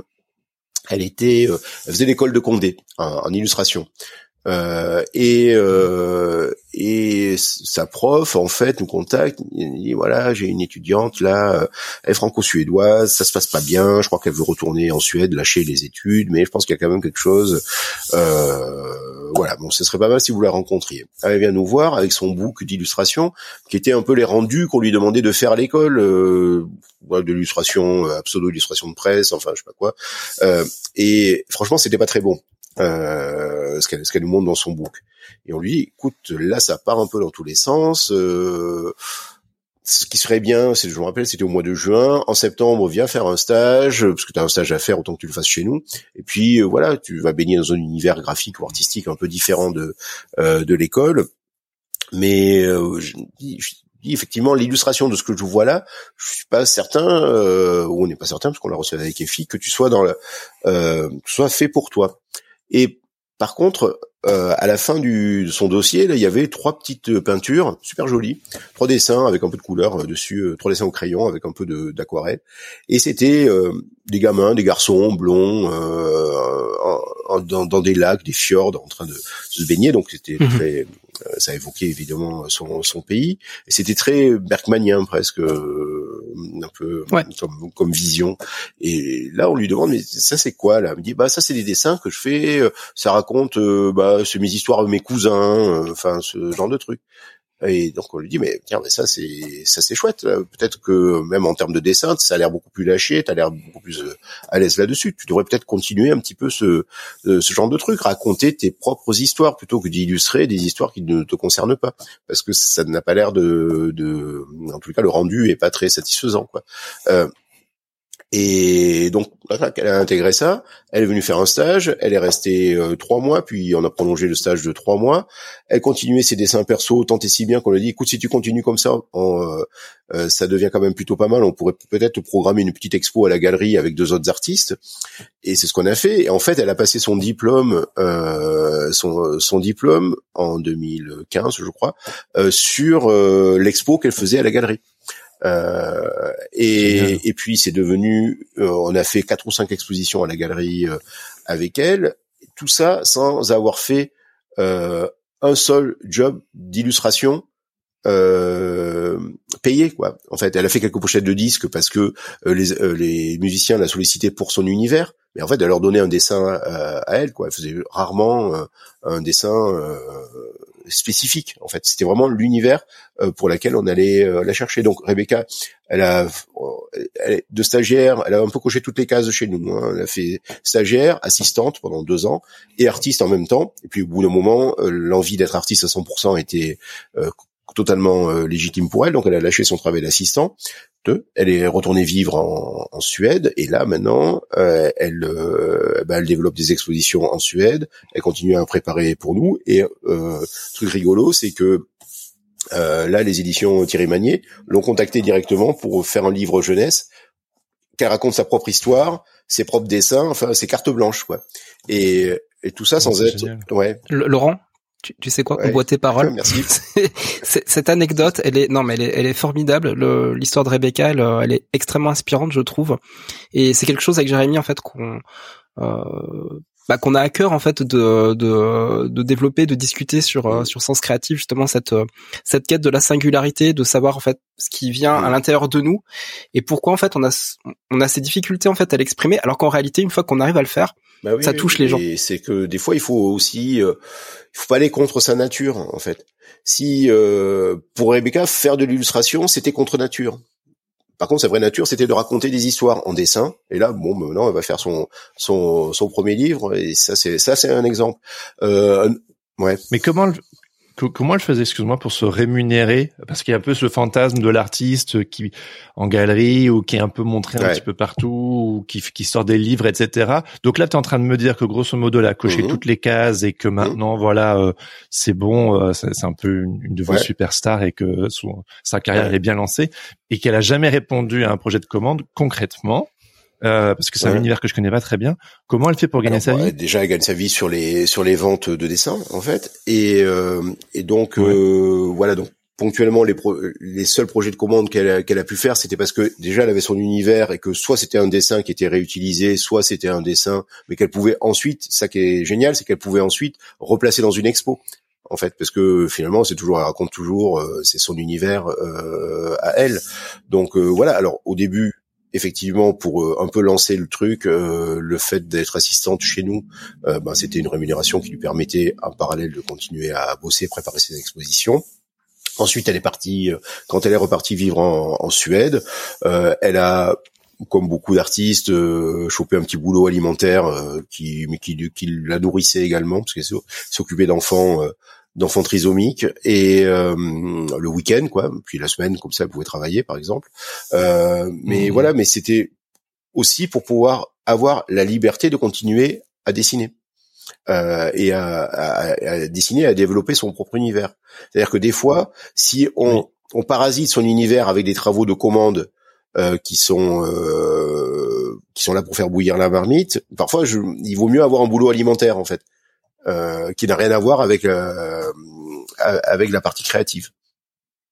C'est hyper intéressant, hyper important, je trouve ce que tu dis, parce que souvent on veut s'entêter quelque part à euh, si on veut devenir illustratrice ou illustrateur, on se dit il faut mettre toutes nos petites, tous nos pièces dans le même panier, je sais pas comment je le dire, toutes nos billes dans le même panier, voilà. Et on a l'impression que quelque part de prendre un boulot alimentaire ou de faire carrément autre chose mm. qui a rien à voir, on a l'impression de se, de se trahir et je trouve que c'est important de pouvoir quitter cette sorte de, de pureté, euh, je sais pas comment je dois le dire, de, de fantasme absolu pour avoir les deux pieds dans la réalité. Et quelque part, si on a, comme tu dis, pas envie d'aller contre nature et de vraiment pouvoir développer un univers, une singularité, comme disait Laurent, il y a besoin d'être un peu malin euh, et peut-être de faire des compromis.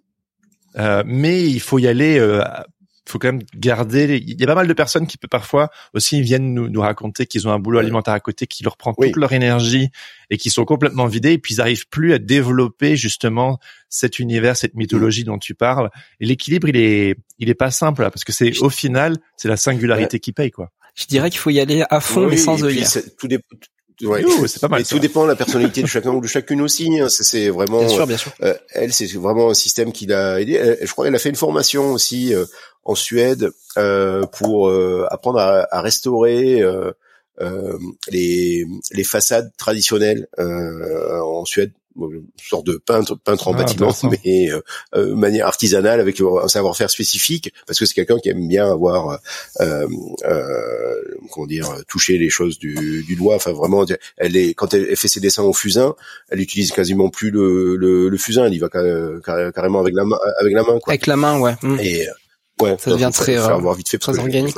Euh, c'est toujours mieux de montrer euh, vite fait euh, ce à quoi ça ressemble son travail. Enfin, en tous les cas, voilà, il y a un autre exemple aussi d'une artiste qui est aussi une artiste phare de la galerie, qui est Amandine Urruti, qui elle, alors je fais un petit point vite fait sur Rebecca. Hop, voilà. Donc ça, je sais pas si vous voyez là, c'est du dessin au fusain, voilà, fait à moitié. C'est un format 100 par 70 à peu près. Voilà. Ouais. D'accord. Bref. Euh, Amandine Urruti, qui est aussi une artiste vraiment très importante de la programmation de la galerie, elle, elle a fait très tôt le choix de se consacrer qu'au dessin pour faire des expos. Elle a fait un petit peu de job d'illustration, quelques pochettes de disques, euh, quelques commandes d'illustration. Elle en fait encore aujourd'hui pour le New York Times ou, ou ce genre de choses, mais elle est très sélective là-dessus euh, parce que elle, son ce qu'elle considère comme son travail, c'est de dessiner pour faire des expositions. Euh, et elle vit, euh, elle vit de, de ça, hein, de ce, voilà, ça c'est Amandine, voilà, elle aussi. Hein, ah oui, oui, bien sûr, bah oui, oui. Voilà. Mm. Donc, euh, mais bon, ça a été aussi au prix de pas mal, de, pas mal de, de sacrifices au niveau du, du, du niveau de vie, quoi. C'est-à-dire que bon, de toute façon, elle passe son temps à dessiner, donc elle n'a pas trop le temps de faire autre chose à côté. Mais euh, c'est vrai. ouais. bien résumé. Ça. Et euh, c'est un bon moyen pour pas dépenser d'argent. Hein. C'est voilà. Bien sûr, mais en tous les cas, voilà. Et elle a construit euh, une carrière internationale aujourd'hui en galerie euh, parce qu'elle a, elle a rien lâché en fait quoi. Elle, elle a, elle a rien lâché mmh. et euh, voilà. Là en ce moment, nous on a fait une expo euh, solo sur les quatre étages de la galerie en, en janvier euh, à avec elle. Là, il a une expo à Bordeaux en ce moment, une expo en Belgique, euh, et et puis plusieurs dessins qui se baladent dans des expos pour la revue High Fructose ou la revue Blab aux États-Unis. Enfin voilà, c'est quelqu'un qui mais ouais. non là c'est pareil, c'est son univers personnel avant tout. Et de ouais. Donc excuse-moi, si je résume, si on si on veut percer sans faire de compromis, il faut être économe et bosser comme un maboule en fait. de toute façon, il n'y a pas de secret là, c'est et ça, c'est pas, c'est pas simple, hein, parce qu'il y a beaucoup de personnes qui veulent quelque part avoir euh, une vie peut-être un peu plus confortable, une vie de famille ou quelque chose d'un peu stable. Du coup, on se retrouve à faire des compromis, mais il faut pas faire le compromis. Mhm. Et euh, et euh, et c'est là où quelque part, euh, est-ce que quelque part c'est en étant radical que que ça peut marcher et que dès que quelque part bah, si on veut faire des compromis, du coup, faut accepter que ça vient avec son lot de complications, de voilà des commandes qui répondent pas entièrement à son moi profond, etc. Et c'est là où ça devient un petit peu euh, sinueux. Mm. C'est pas très grave, mais en avoir je pense qu'il faut. Euh, encore une fois, ça dépend de la personnalité de chacune ou de chacun. Hein. Euh, il y a, par exemple, une autre artiste que l'on continue à exposer aujourd'hui à la galerie, c'est Nathalie Chou. Nathalie Chou, c'est une des illustratrices jeunesse les plus euh, demander à des, pas, des centaines de livres euh, qu'on peut trouver dans les rayons des collections. C'est vraiment ouais, des, des, livres tout tout mignons pour, euh, pour la petite enfance. Ouais. Et puis et elle fait pas que ça. Chez nous, elle expose ses, euh, ses céramiques euh, relativement dark en fait. Euh, voilà. Mais bon, elle est à l'aise avec ça. mais il y a d'autres personnes qui sont qui sont pas à l'aise avec ce genre de truc, donc qui préfèrent avoir un boulot qui n'a rien à voir à, à, côté pour se consacrer quand, quand ils sont sur la peinture, sur du dessin, à fond à, à, à, fond là-dessus. C'est tout ça, c'est c'est vraiment une affaire de d'accord avec euh, avec soi-même, mais d'une manière générale, ce qui est sûr, c'est que euh, c'était très juste ce que tu disais. Il faut être à la fois économe et pas avoir peur de bosser. Euh, et c'est la même chose pour les diffuseurs. Euh, nous, Ars Factory, je pense qu'on doit bosser, euh, c'est à peu près les, les, 35 heures, mais deux fois par semaine hein, à, à, à, la galerie, parce qu'on est ouvert du lundi au samedi, de 12h30 à 19h30, et puis dès le matin, ben, c'est les c'est préparer euh, les expositions à venir, c'est faire des, des, newsletters, créer du contenu pour euh, euh faire en sorte que les gens viennent voir euh, les expos à la galerie. Donc en fait, ça s'arrête jamais. Quoi. Ouais. Mais après, c'est une passion. Faut, faut être sacrément accroché hein, quand même. C'est une hein. passion, ça s'arrête jamais, mais c'est ça qui est cool. Et aujourd'hui, euh, Art Factory, rue de Charonne, là, on, on accueille 50 000 visiteurs par par an à peu, à peu près, donc ce qui est beaucoup pour une galerie d'art. Euh, c'est aussi tiré par la partie librairie, hein, qui est une librairie sur laquelle pas mal de gens euh, viennent spécifiquement pour chercher euh, des livres dans l'assortiment qu'on propose. Euh, voilà, mais bon, c'est euh, c'est énormément d'énergie pour pour faire ça. Je sais pas, je crois qu'on a dû en j'ai plus le nombre en tête là, mais en 27 ans maintenant, on a dû organiser plus de presque, je crois, 280 expositions, un truc comme ça, et au moins 700 euh, euh, lancements de livres, dédicaces, tout ça pour essayer de contribuer à dynamiser euh, la scène artistique euh, qui nous euh, qui nous anime. Ouais. Et Ça fait 27 ans que vous existez, donc déjà rien que ça, c'est déjà une prouesse de ouf pour une galerie. Euh, qu'est-ce que qu'est-ce que tu aurais peut-être fait différemment? C'est une, une, bonne question. je t'en prie. Merci. euh, je sais pas. Euh, en tous les cas, euh, honnêtement, j'en sais rien. Je sais ce qu'on a pu, euh, les chemins qu'on aurait pu prendre à un moment donné, qu'on n'a pas pris par conviction personnelle. C'est-à-dire à un moment donné, c'est poser la question de faire les foires d'art pour valoriser plus le travail de la galerie de certains artistes, donner accès à un certain type de collectionneurs, etc., qui viennent pas forcément nous voir à, la galerie. Voilà. Directement. Mais on a mesuré les risques. Euh, c'est-à-dire que faire ce genre de truc, ça demande énormément de moyens financiers. Euh, comme nous, on est autofinancé, euh, le fait de prendre un risque de se positionner sur des foires d'art, ça pouvait être un risque peut-être payant, mais ça pouvait être euh, aussi signer la, la, fin de la galerie, euh, parce que euh, une foire que tu loupes, vu les frais qui sont engagés pour y participer, tu peux t'en remettre. Deux, tu t'en remets pas quand on est dans des économies. Ah donc voilà, mmh. on a fait le choix de continuer avec en connaissant nos limites, et on en parle de manière très très claire avec les artistes.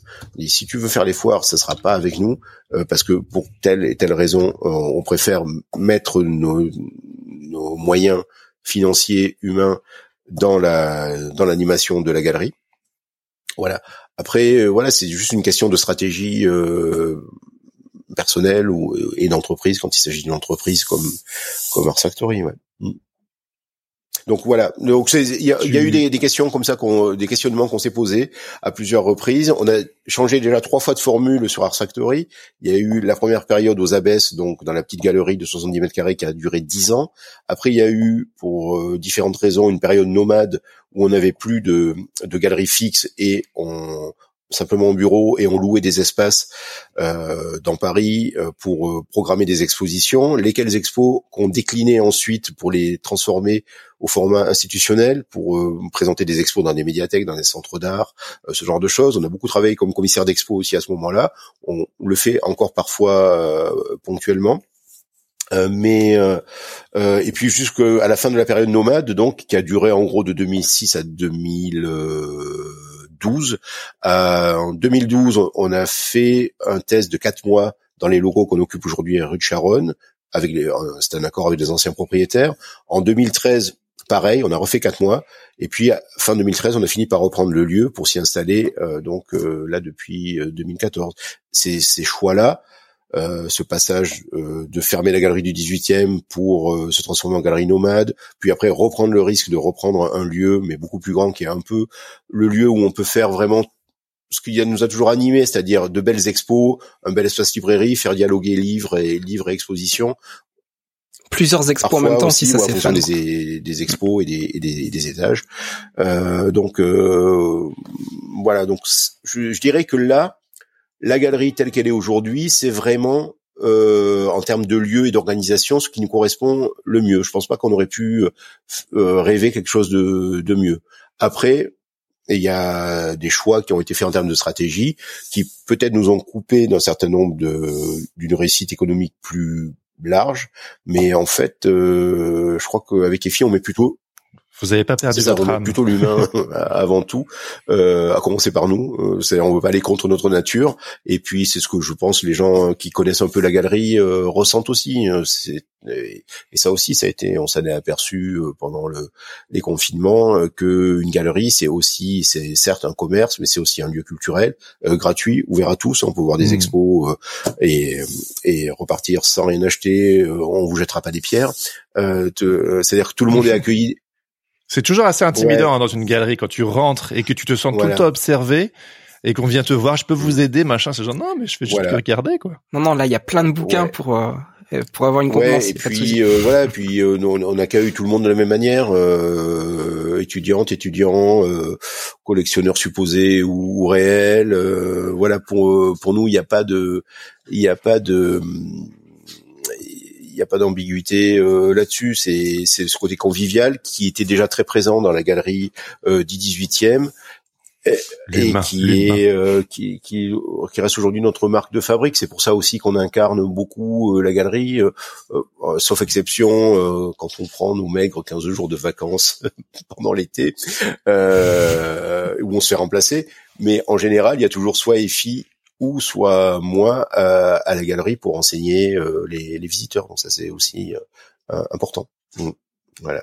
D'ailleurs, c'est vrai que si on pense à mm. Art Factory, mm. on vous voit. Il y a même ce dessin qui vous représente tous les deux, mais on vous imagine, vous, c'est, ouais, c'est, c'est pas, il y, a des galeries comme ça, c'est la galerie qui est star. Et bah vous, ça l'est aussi, mais vous y êtes vraiment totalement. Euh, ouais, c'est comme une bah, auberge. en fait, c'est genre, tu vas aller voir Laurent Effy. Eh ouais. D'ailleurs, eh, tu passes à Paris. D'ailleurs, Effy vient de rentrer dans le bureau. Là, va faire un petit coucou. Ah, génial. Effy, s'il te plaît. Ah, va lui faire un petit coucou. Eh, fille, eh, fille. Pour justifier, voilà. Voilà, exactement. Elle arrive. Non, parce que c'est important, hein, avec c'est, c'est tout le temps en duo et c'est bien précisé. Donc, coucou. Voilà, voilà, Effie. Bonjour Effie. Coucou Effie, merci. Elle est là. Voilà, donc c'est pas une légende, elle existe vraiment. J'existe. Voilà. Laurent nous a tout raconté, votre rencontre et toutes vos, vos aventures. bon, c'était bref, hein, mais c'était voilà. Non. On l'avait promis. La promesse a été tenue. ouais. Ok, je sais pas si les auditeurs ou auditrices ont des questions. Ben si, en fait, on va arriver à ça parce que je, trouvais que c'était une super super conclusion. Alors, il y a, Crocuit qui râle parce qu'on n'a pas parlé ah. d'Anouk Ricard, évidemment. Mais en fait, on ferait tellement de name dropping en parlant d'Axe Factory qu'on aurait besoin de 6-8 heures. Euh, voilà. C'est faire un podcast consacré à Art Factory. Je pose ça là. on est partant. oui, on a de quoi raconter en tous les cas. Bah ouais. Bah oui, là c'est bourré d'anecdotes quoi. Donc Anouk Ricard, ben oui, bon voilà, donc on adore Anouk Ricard tout comme vous adorez bah Anouk Ricard. Est-ce que vous avez euh, des des questions spécifiques pour euh, Laurent. C'est le moment. C'est quand même pas tous les jours que vous pouvez euh, discuter avec un galeriste. Bah pendant ce temps-là, je, je, montre parce que j'ai été collectionneur hein. à une époque, je le suis plus, mais voilà, j'ai ah, ouais, gros, gros collecteur. c'est la cassette VHS. Les, courts métrages de Stéphane Blanquet euh, réunis en VHS, ah qui étaient diffusés à l'époque sur Canal+. Ouais. Écolivre, ouais. Mm. Ouais, c'est ça, exactement. Donc, on a Gapic qui vient de, de saisir que c'est euh, dans vos locaux qu'on a enregistré euh, la table ronde euh, il y a quelques années sur les femmes ouais, exactement, on, on, a Flody qui demande est-ce que Laurent, tu découvres les artistes via la sélection faite par Instagram, suivre, découvrir aussi, ou bien par un hashtag en ah, particulier? Alors, c'est très spécifique. Comme donc pour les pour les bon, puisque on, l'a évoqué, on a déjà une équipe d'artistes qui est quand même un noyau dur, dont certains sont avec nous depuis presque le début, quoi, depuis en tous les cas la fameuse expo sous presse de 2020. Après les nouveaux, ben il y a l'exemple de Rebecca que j'ai raconté euh, tout, à l'heure, qui est venue d'abord pour faire un stage chez nous. Euh, il y a, j'utilise pas de hashtag euh, spécifique, c'est souvent des reposts de story que, que je peux voir qui vont nous amener à, à découvrir tel ou tel tel ou tel artiste. C'est aussi évidemment les éditeurs hein, avec qui on travaille de manière très très euh, euh, proche, euh, qui qui nous soumettent parfois des, des projets. là, voilà, la maison d'édition Cornelius, on travaille beaucoup avec eux parce que on est un peu sur la même longueur d'onde au niveau au niveau artistique. Bah oui, c'est la fête. Voilà. Donc c'est parfois donc les éditeurs qui qui nous soumettent tel ou tel projet, savoir si ça nous intéresserait de faire une exposition avec tel ou tel artiste. Euh, c'est parfois nous-mêmes qui repérons en amont la sortie d'un livre chez un éditeur et donc on contacte l'éditeur si on connaît pas l'artiste, on lui dit est-ce que tu penses que euh, tel ou tel artiste serait euh, ok pour faire à minima un lancement de livre chez nous et plus si, si affinité. Euh, voilà, il y a les zines aussi. Euh, alors nous, il y a énormément parce que dans la partie librairie, il y a un coin auto-édition. Euh, et là, il y a énormément d'étudiants euh, et d'étudiantes qui nous amènent leur euh, leur publication et nous on les encourage. Euh, C'est-à-dire que voilà, il faut pas attendre de sortir de l'école pour euh, pour ah venir avec son petit mm. book euh, et oui, ces, ces petits zines, il faut profiter d'être à l'école pour pouvoir utiliser, squatter euh, la RISO ou la sérigraphie de, de l'école pour pour faire ses, ses, publications. Et en général, si c'est pas trop mal euh, fabriqué, on, on, en achète toujours deux ou trois pour encourager un petit peu. Et puis après, on voit, c'est souvent la première porte d'entrée. et nous, plein de fois, ça nous oui. Parce que les vrais collectionneurs, ils sont avides en fait de ce petit bouillon de justement de de, de zine auto-édité où ils vont vraiment trouver les les, les bah, futurs talents euh, qui, qui, qui vont continuer à suivre. Donc c'est important. Et, euh, et, et donc euh, voilà, donc ça ça reste quand même euh, le papier, ça reste quand même quelque chose pour nous qui est très très très important. Euh, donc voilà, je dirais que tout est, euh, mais encore une fois, tout est affaire de rencontre euh, aussi, et il faut que ça, il faut que ça colle. Euh, ça c'est aussi important, c'est-à-dire que je peux me mettre le, nous mettre en face de nous l'artiste le plus bankable de la terre. Si on sent qu'on va se prendre la tête, ben on n'y va pas quoi, parce que ça c'est et voilà, on a rencontré des gens. Bah si l'artiste le plus célèbre qu'on a rencontré comme tout le monde, je dirais, euh, via les réseaux sociaux, c'est Joan Cornella, euh, que vous connaissez sans doute. lui, il y a une, histoire marrante euh, avec lui, c'est-à-dire que on l'avait contacté en 2013, je crois, parce qu'on était, j'étais abonné à son compte Instagram, son compte perso Instagram, et, et on préparait une expo sur l'absurde à ce moment-là qui s'appelait Common People, comme la chanson de, de, Pulp, dans lequel il y avait Anouk Ricard justement qui était programmé, euh, et donc quelques artistes comme ça qui travaillaient autour de autour de l'absurde. Et donc on voit passer les petits strips, ben, comme un peu tout le monde à l'époque de Joan Cornella sur sur euh, Facebook. Hein, Joan Cornella pour ceux qui ne remettent pas assez lui. Hein, ah ben oui oui évidemment oui. J'ai mis l'insta. Donc euh, et bon bizarrement il nous répond et tout ça. Et euh, et puis Ok, bon, on se met en route, bon, on se met d'accord pour qu'il nous envoie quelques dessins, tout ça. Et puis on avait fait une affiche parce qu'on avait pris lui comme visuel euh, générique. On avait fait une affiche et euh, il fait un post euh, Facebook, j'imagine, sur sur son affiche. Enfin, je sais pas, je me rends pas compte au départ, mais par contre, je me rends compte que sur la boutique en ligne de la galerie, on avait une commande toutes les toutes les 10 secondes, ce qui nous arrive jamais hein, en général, euh, c'est plutôt 10 commandes par mois. Et là, c'était toutes les 10 secondes une commande, clang, clang, clang. Je dis mais qu'est-ce qui se passe? Putain, c'est pas possible. Et en fait, on se rend compte que Johan, il avait euh, le compte perso avec lequel il communiquait avec nous, mais il avait sa page artiste sur laquelle il avait déjà un million de fans sur Facebook, ce qui était ce qui était énorme. Là, il a 3 millions sur Instagram, hein, plus de 3 millions. C'est l'artiste, euh, tous réseaux sociaux confondus, qui a la plus forte notoriété, l'artiste visuel, qui a la plus forte notoriété euh, mondiale, juste en dessous de Banksy, en fait. Voilà. Et alors aujourd'hui, c'est devenu, mmh, c'est devenu une superstar. On continue à travailler avec lui. Euh, on a fait de, plusieurs expos personnels avec lui et, et, tout ça. Il, il, vit à Hong Kong maintenant. Alors à l'époque, il, il, il, habitait à Barcelone. Et petite anecdote marrante, le, le jour où on est allé récupérer euh, des planches originales euh, de ses albums pour euh, pour euh, sa première expo chez nous, parce qu'en fait, il fait, il fait beaucoup de peintures adaptées de ses de, de ses bandes dessinées, tout ça, des posters, des prints et tout, mais on, il voulait pas vendre ses planches originales, qui sont des petites euh, gouaches à quatre, euh, voilà. Et ben nous, on voulait quand même les, les présenter pour montrer d'où cette hystérie sur les réseaux sociaux euh, venait, même s'ils n'étaient pas à vendre. Et on dit bon bah ok. Et on arrive à Barcelone, on charge la Kangoo, euh, notre fidèle Kangoo qui est la mascotte de, de Ars et euh, on charge la Kangoo de toiles, de machins, de bouquins et tout. Et la sœur de Johan dit ah oui, il y a les planches originales ça. Et elle nous tend une petite chemise là euh, à, à 4 dans lequel il y avait 30 euh, planches originales, valeur d'assurance euh, 10 000 euros la planche, donc il y avait 300 000 euros dans la petite euh, chemise. Et j'aime autant vous dire que quand on a fait l'aller-retour Barcelone-Paris avec la Kangoo, chaque pause pipi sur les toilettes, j'avais la j'avais la pochette avec avec moi. Voilà. voilà. Donc voilà, malgré la notoriété euh, virtuelle sur Instagram, tout ça, les rencontres, euh, ça reste aussi ce qui est ce qui est le plus important. C'est ce qui fait que nous on a envie de travailler avec les artistes et que les artistes ils ont envie de travailler avec nous.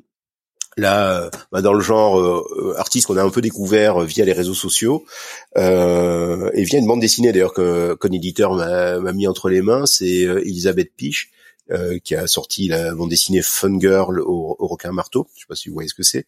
Et euh, en fait, c'est pareil. Elle, on avait envie de faire un truc avec elle. Et puis on s'est rendu compte que euh, avec un associé, comment dire, une sorte de partenaire in crime, et, ils avaient tous les deux un collectif qui s'appelait War and Peace. Je sais pas si vous les connaissez sur Instagram.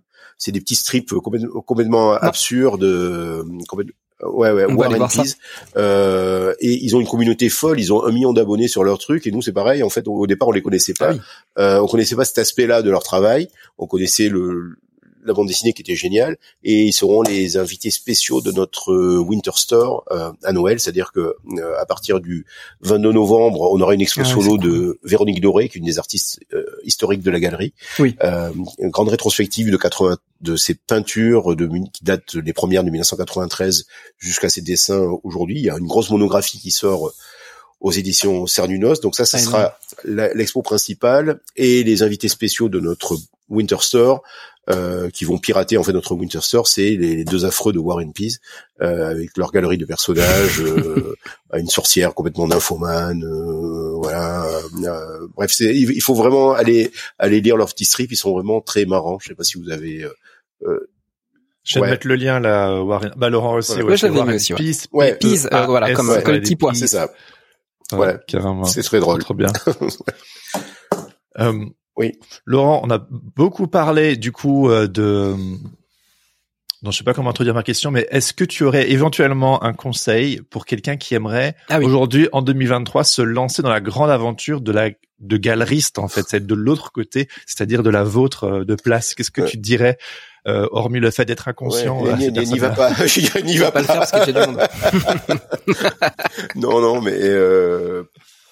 Si t'es rebelle, voilà, t'écoutes pas Laurent. Non, mais euh, je dirais, en fait, euh, galerie, c'est être euh, diffuseur avant tout, euh, diffuseur et passeur aussi euh, d'une certaine manière, euh, c'est-à-dire qu'on fait passer le travail d'artiste, que ce soit au niveau éditorial ou au niveau œuvre euh, originale, euh, de la main ou de l'atelier du de l'artiste au public. Donc il faut avoir cette envie vraiment. si on n'aime pas les gens, il faut pas y aller, ça c'est sûr. Euh, ça c'est clair. Euh, il faut être conscient que ça va être une sacrée dose de, de galère au quotidien. D'ailleurs, c'est un peu la même étymologie, hein, galeriste et galère. Euh, ça va souvent, ça va souvent de pair. Euh, mais euh, voilà, donc il faut être passionné, aimer vraiment les gens, que ce soit les artistes comme le public, parce que de toute façon, on va devoir euh, être l'interface entre les entre les deux. Donc euh, voilà, si on aime les gens, si on a envie de se lancer, ben il faut y aller quoi. Il y a pas de. Mais c'est diffuseur et passeur. Ouais, oui, c'est la définition euh, pour moi euh, du travail de galeriste. Ouais. C'est nous quelque part, on est des petits galeristes euh, audio quelque part. On bah passe l'information, met en lumière. C'est quelque part ce que. Bah, carrément, de toute façon, tous les tous les canaux de, de, diffusion, euh, ils sont euh, sont importants et il faut. voilà, nous c'est vrai qu'on est en, en, bout de en, en bout de circuit, quoi. C'est-à-dire que c'est c'est à nous que le euh, le visiteur va euh, filer un billet ou la carte bleue pour acheter le travail de, de l'artiste. Mm. Mais après, tous les maillons de la chaîne euh, en amont sont évidemment hyper importants, y compris pour faire la, la promotion et donner envie aux gens de voilà d'aller dans les librairies, dans les, dans les galeries, de s'intéresser euh, au, au, travail des, des, artistes. Il y a un petit truc que je voulais ajouter. c'est vrai que la vision de la scène graphique que peut avoir euh, Art Factory, c'est pas c'est pas toute la scène graphique. Il n'y a pas de volonté d'exhaustivité. Mmh. Ce sont nos choix qui sont forcément des choix subjectifs, mais qui correspondent à notre histoire personnelle, à ce qu'on a envie nous de faire euh, de faire partager. Euh, je dis souvent que le, euh, la programmation de la galerie, elle s'est construite en fédérant les marges de l'art contemporain via le dessin contemporain, euh, de la bande dessinée, de l'illustration et du graphisme. En additionnant toutes ces marges, on a fini par constituer une vraie scène et, euh, cette scène-là va faire découvrir un public aussi euh, intéressé par tout ce qui pouvait euh, se passer donc à la périphérie un petit peu de tous ces de tous ces domaines d'activité et puisqu'il y a une porosité aussi entre entre le dessin, la bande dessinée, etc. Et nous, ce qui nous a toujours intéressé aussi, c'était euh, de défendre des artistes, quel que soit leur background, qu'ils sortent d'une école d'art déco, de beaux-arts, qu'ils soient complètement autodidactes. Euh, ça, ça a toujours été aussi, euh, pour nous, le, le background n'était pas euh, important pour nous. Vous m'entendez? Est-ce que vous êtes hmm. là? Oui. C'est beau ça. Ouais. On est là, ouais. C'est ouais, parce que c'est pour ça, ouais, c'est pour ça. Ouais, Ah d'accord, non, on est là, on est là, on t'écoute, Donc, euh, donc voilà. Enfin, en tous les cas, il y a eu. Euh, c'est, pour nous, le background importe peu. Vraiment, ce qui compte, c'est euh, ce qui est proposé en, en termes de, en termes de qualité euh, et d'univers graphique. Voilà, donc tu voilà, vous, toi et fille, vous pouvez rester étonnés par par quelque chose que vous n'attendez ah pas encore. on a toujours une curiosité et toujours envie de voilà l'idée de la galerie aussi, c'est de faire cohabiter des grands anciens et des nouveaux euh, et de et de tracer comme ça en filigrane une une histoire d'une certaine scène graphique qui, pour nous, a démarré dans les années 70 avec le groupe Bazooka et des artistes comme Loulou Picasso qu'on expose encore aujourd'hui. Et puis, Combat, ses compagnies. On a aussi ponctuellement exposé pour des projets un peu spéciaux. Ouais. voilà. Et puis mm. voilà, qui ont amené au dernier cri, qui ont amené à Blanquet, euh, qui qui mm. donne encore envie à de jeunes artistes de voilà de de de, de continuer. Ouais. Mm. C'est quoi un peu Alors, on en a un petit peu dépassé le timing, mais je j'aimerais te demander quel tu as qui à l'œil en ce moment dans la nouvelle scène graphique et notamment en illustration? Alors pas tellement des noms euh, d'artistes, mais peut-être tu, sais, tu viens de parler de, Bazooka ou de Tel Magazine ou de. Est-ce qu'il y a des collectifs? Je pense, je pense à Nick Talop il y a une dizaine d'années euh, qui a aussi fait émerger des grands noms, etc. Aujourd'hui, tu te dis hmm, cette collectivité, cette asso, ce magazine, ce, ce collectif, euh, franchement, il faut les tenir à l'œil. Alors je sais pas si c'est peut-être que la notion de collectif, elle est un petit peu moins importante aujourd'hui qu'il y, y, a quelques années. Bon, il y a toujours le, le, le travail que font euh, Lagon, la revue Lagon, et ses déclinaisons, Gouffre, Volcan, etc., qui est toujours très chouette au, au niveau au, niveau éditorial au niveau du choix des au niveau du, du choix des artistes.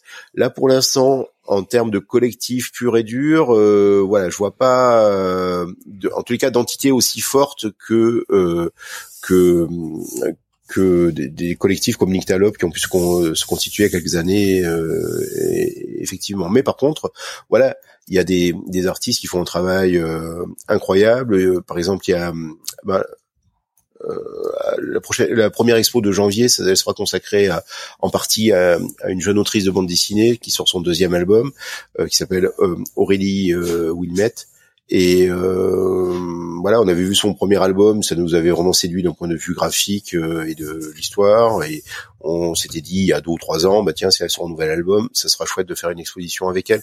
Enfin voilà, en tous les cas, il y a euh, mais traîner dans des festivals de, de fanzine ou ce genre de choses, c'est toujours toujours une source d'inspiration importante. Mais c'est vrai que là, en ce moment, on est plus sur aller chercher des individualités que de mettre en avant des euh, des collectifs, ce qu'on a beaucoup fait hein, avec Nictalope, le dernier cri, United des artistes, tout ça. Voilà. Donc, mais ouais. c'est un autre cycle. Voilà. Mais, ça peut revenir après. Hein, pas... Franchement, c'est bien sûr.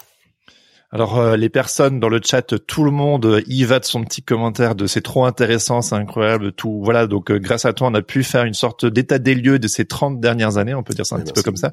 Et c'est intéressant d'avoir ton histoire, le vécu, le, et qui le, le, passé qui vient entrer en écho euh, aujourd'hui. Et puis toi voilà je t'avais dit c'est retour vers le futur. C'est ouais c'est ça c'est vraiment exactement ça. Donc c'est euh, voilà. Et après tu tu tu et ouais, donc je voulais juste faire justement euh, cette ces, ces allers-retours entre le futur euh, de la scène graphique et le, le passé. Là euh, l'expo du moment je vous montre vite fait les, les, les, petits visuels, sont deux jeunes artistes qui ont la soixantaine passée, on va dire, euh, Placide, qui est voilà Placide. issu de la de la scène graphique euh, alternative du début des années 80, donc avec un, un graphisme euh, un peu un peu énervé, euh, qui depuis qu'il habite à la campagne s'est plié à un exercice de style euh, qui est de figure un peu de, imposée du paysage. Donc il a fait un petit tour de France comme ça, il s'est posé dans des zones industrielles, dans des quartiers historiques, et avec son regard et ses cadrages assez saisissants, il donne comme ça une espèce de tour d'horizon euh, euh, d'une certaine France et il, a, il, arrive même à rendre des coins de la France moche beaux, hein, genre des, des, zones industrielles, ce, ce genre de trucs. Euh, donc lui, c'est quelqu'un qui a toujours été très très productif dans le milieu du graphisine euh, ou en tant que graphiste aussi. Vraiment, il a produit des, des, bah des centaines et des centaines de, de dessins. Et donc là, il expose en ce moment jusqu'au jusqu'au 18 novembre à la galerie et il est accompagné par une autre artiste qui est de la même génération que lui, mais très très rare. Il s'agit de Rita Mercedes, qui est une dessinatrice hmm. mais assez exceptionnelle. Alors elle, elle a en 40 ans, elle a sorti quatre livres, en, incluant euh, celui euh, publié là à cette occasion de l'expo par les éditions Cornelius, qui s'appelle Les Assises de l'imposture. C'est quelqu'un qui, pour le coup, a choisi d'avoir. Elle a été architecte de formation, mais passionnée de dessin. Donc elle a entre ces quatre albums et ces séries de dessins, elle a fait un petit peu d'illustration aussi pour le monde diplomatique euh, ou le magazine littéraire, je crois. Enfin, très très peu, euh, puisqu'elle a euh, alterné son travail de prof de dessin dans les écoles d'architecture ou parfois même des projets euh, d'architecture pour pouvoir se consacrer pleinement ensuite, quand elle le souhaité, à, sa production euh, artistique.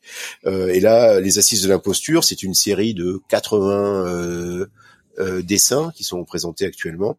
80 euh, dessins, c'est un travail qu'elle a mis en place euh, sur une dizaine d'années. Premier dessin de la série date de 2010 et voilà donc 10 ans de boulot pour l'exposition qui est présentée en ce moment.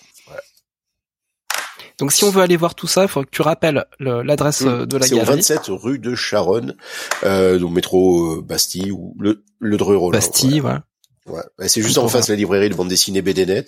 Donc on, voilà, vous pouvez faire tout un parcours. Faire une paire de coups et puis aller manger un, quelque part à côté. Resto, mais en tous les cas, au niveau euh, au niveau art graphique, entre BDNet d'un côté et, nous ce qu'on propose, il y a, y a de quoi, il y a effectivement de quoi de quoi faire.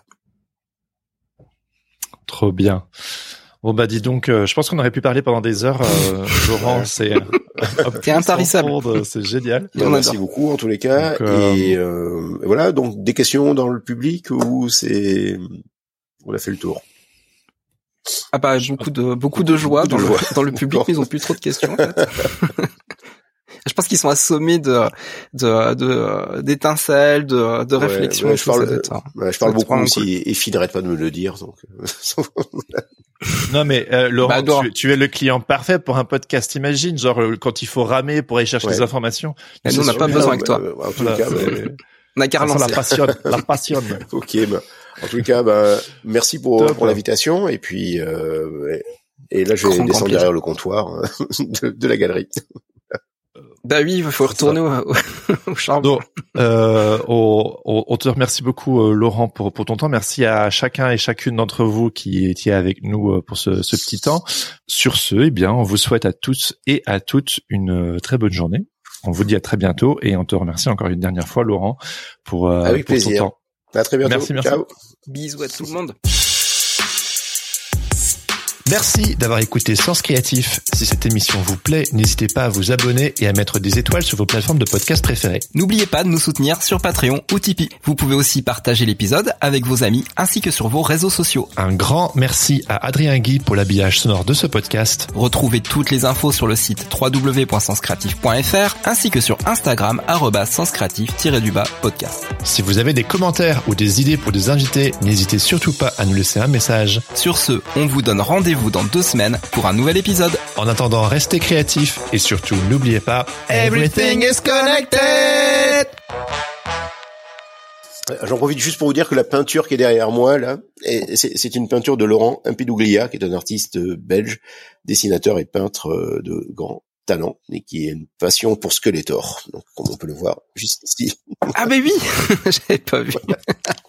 Excellent. Mom deserves the best, and there's no better place to shop for Mother's Day than Whole Foods Market. They're your destination for unbeatable savings, from premium gifts to show-stopping flowers and irresistible desserts. Start by saving 33% with Prime on all body care and candles. Then get a 15-stem bunch of tulips for just $9.99 each with Prime. Round out Mom's menu with festive rosé, irresistible berry chantilly cake, and more special treats. Come celebrate Mother's Day at Whole Foods Market.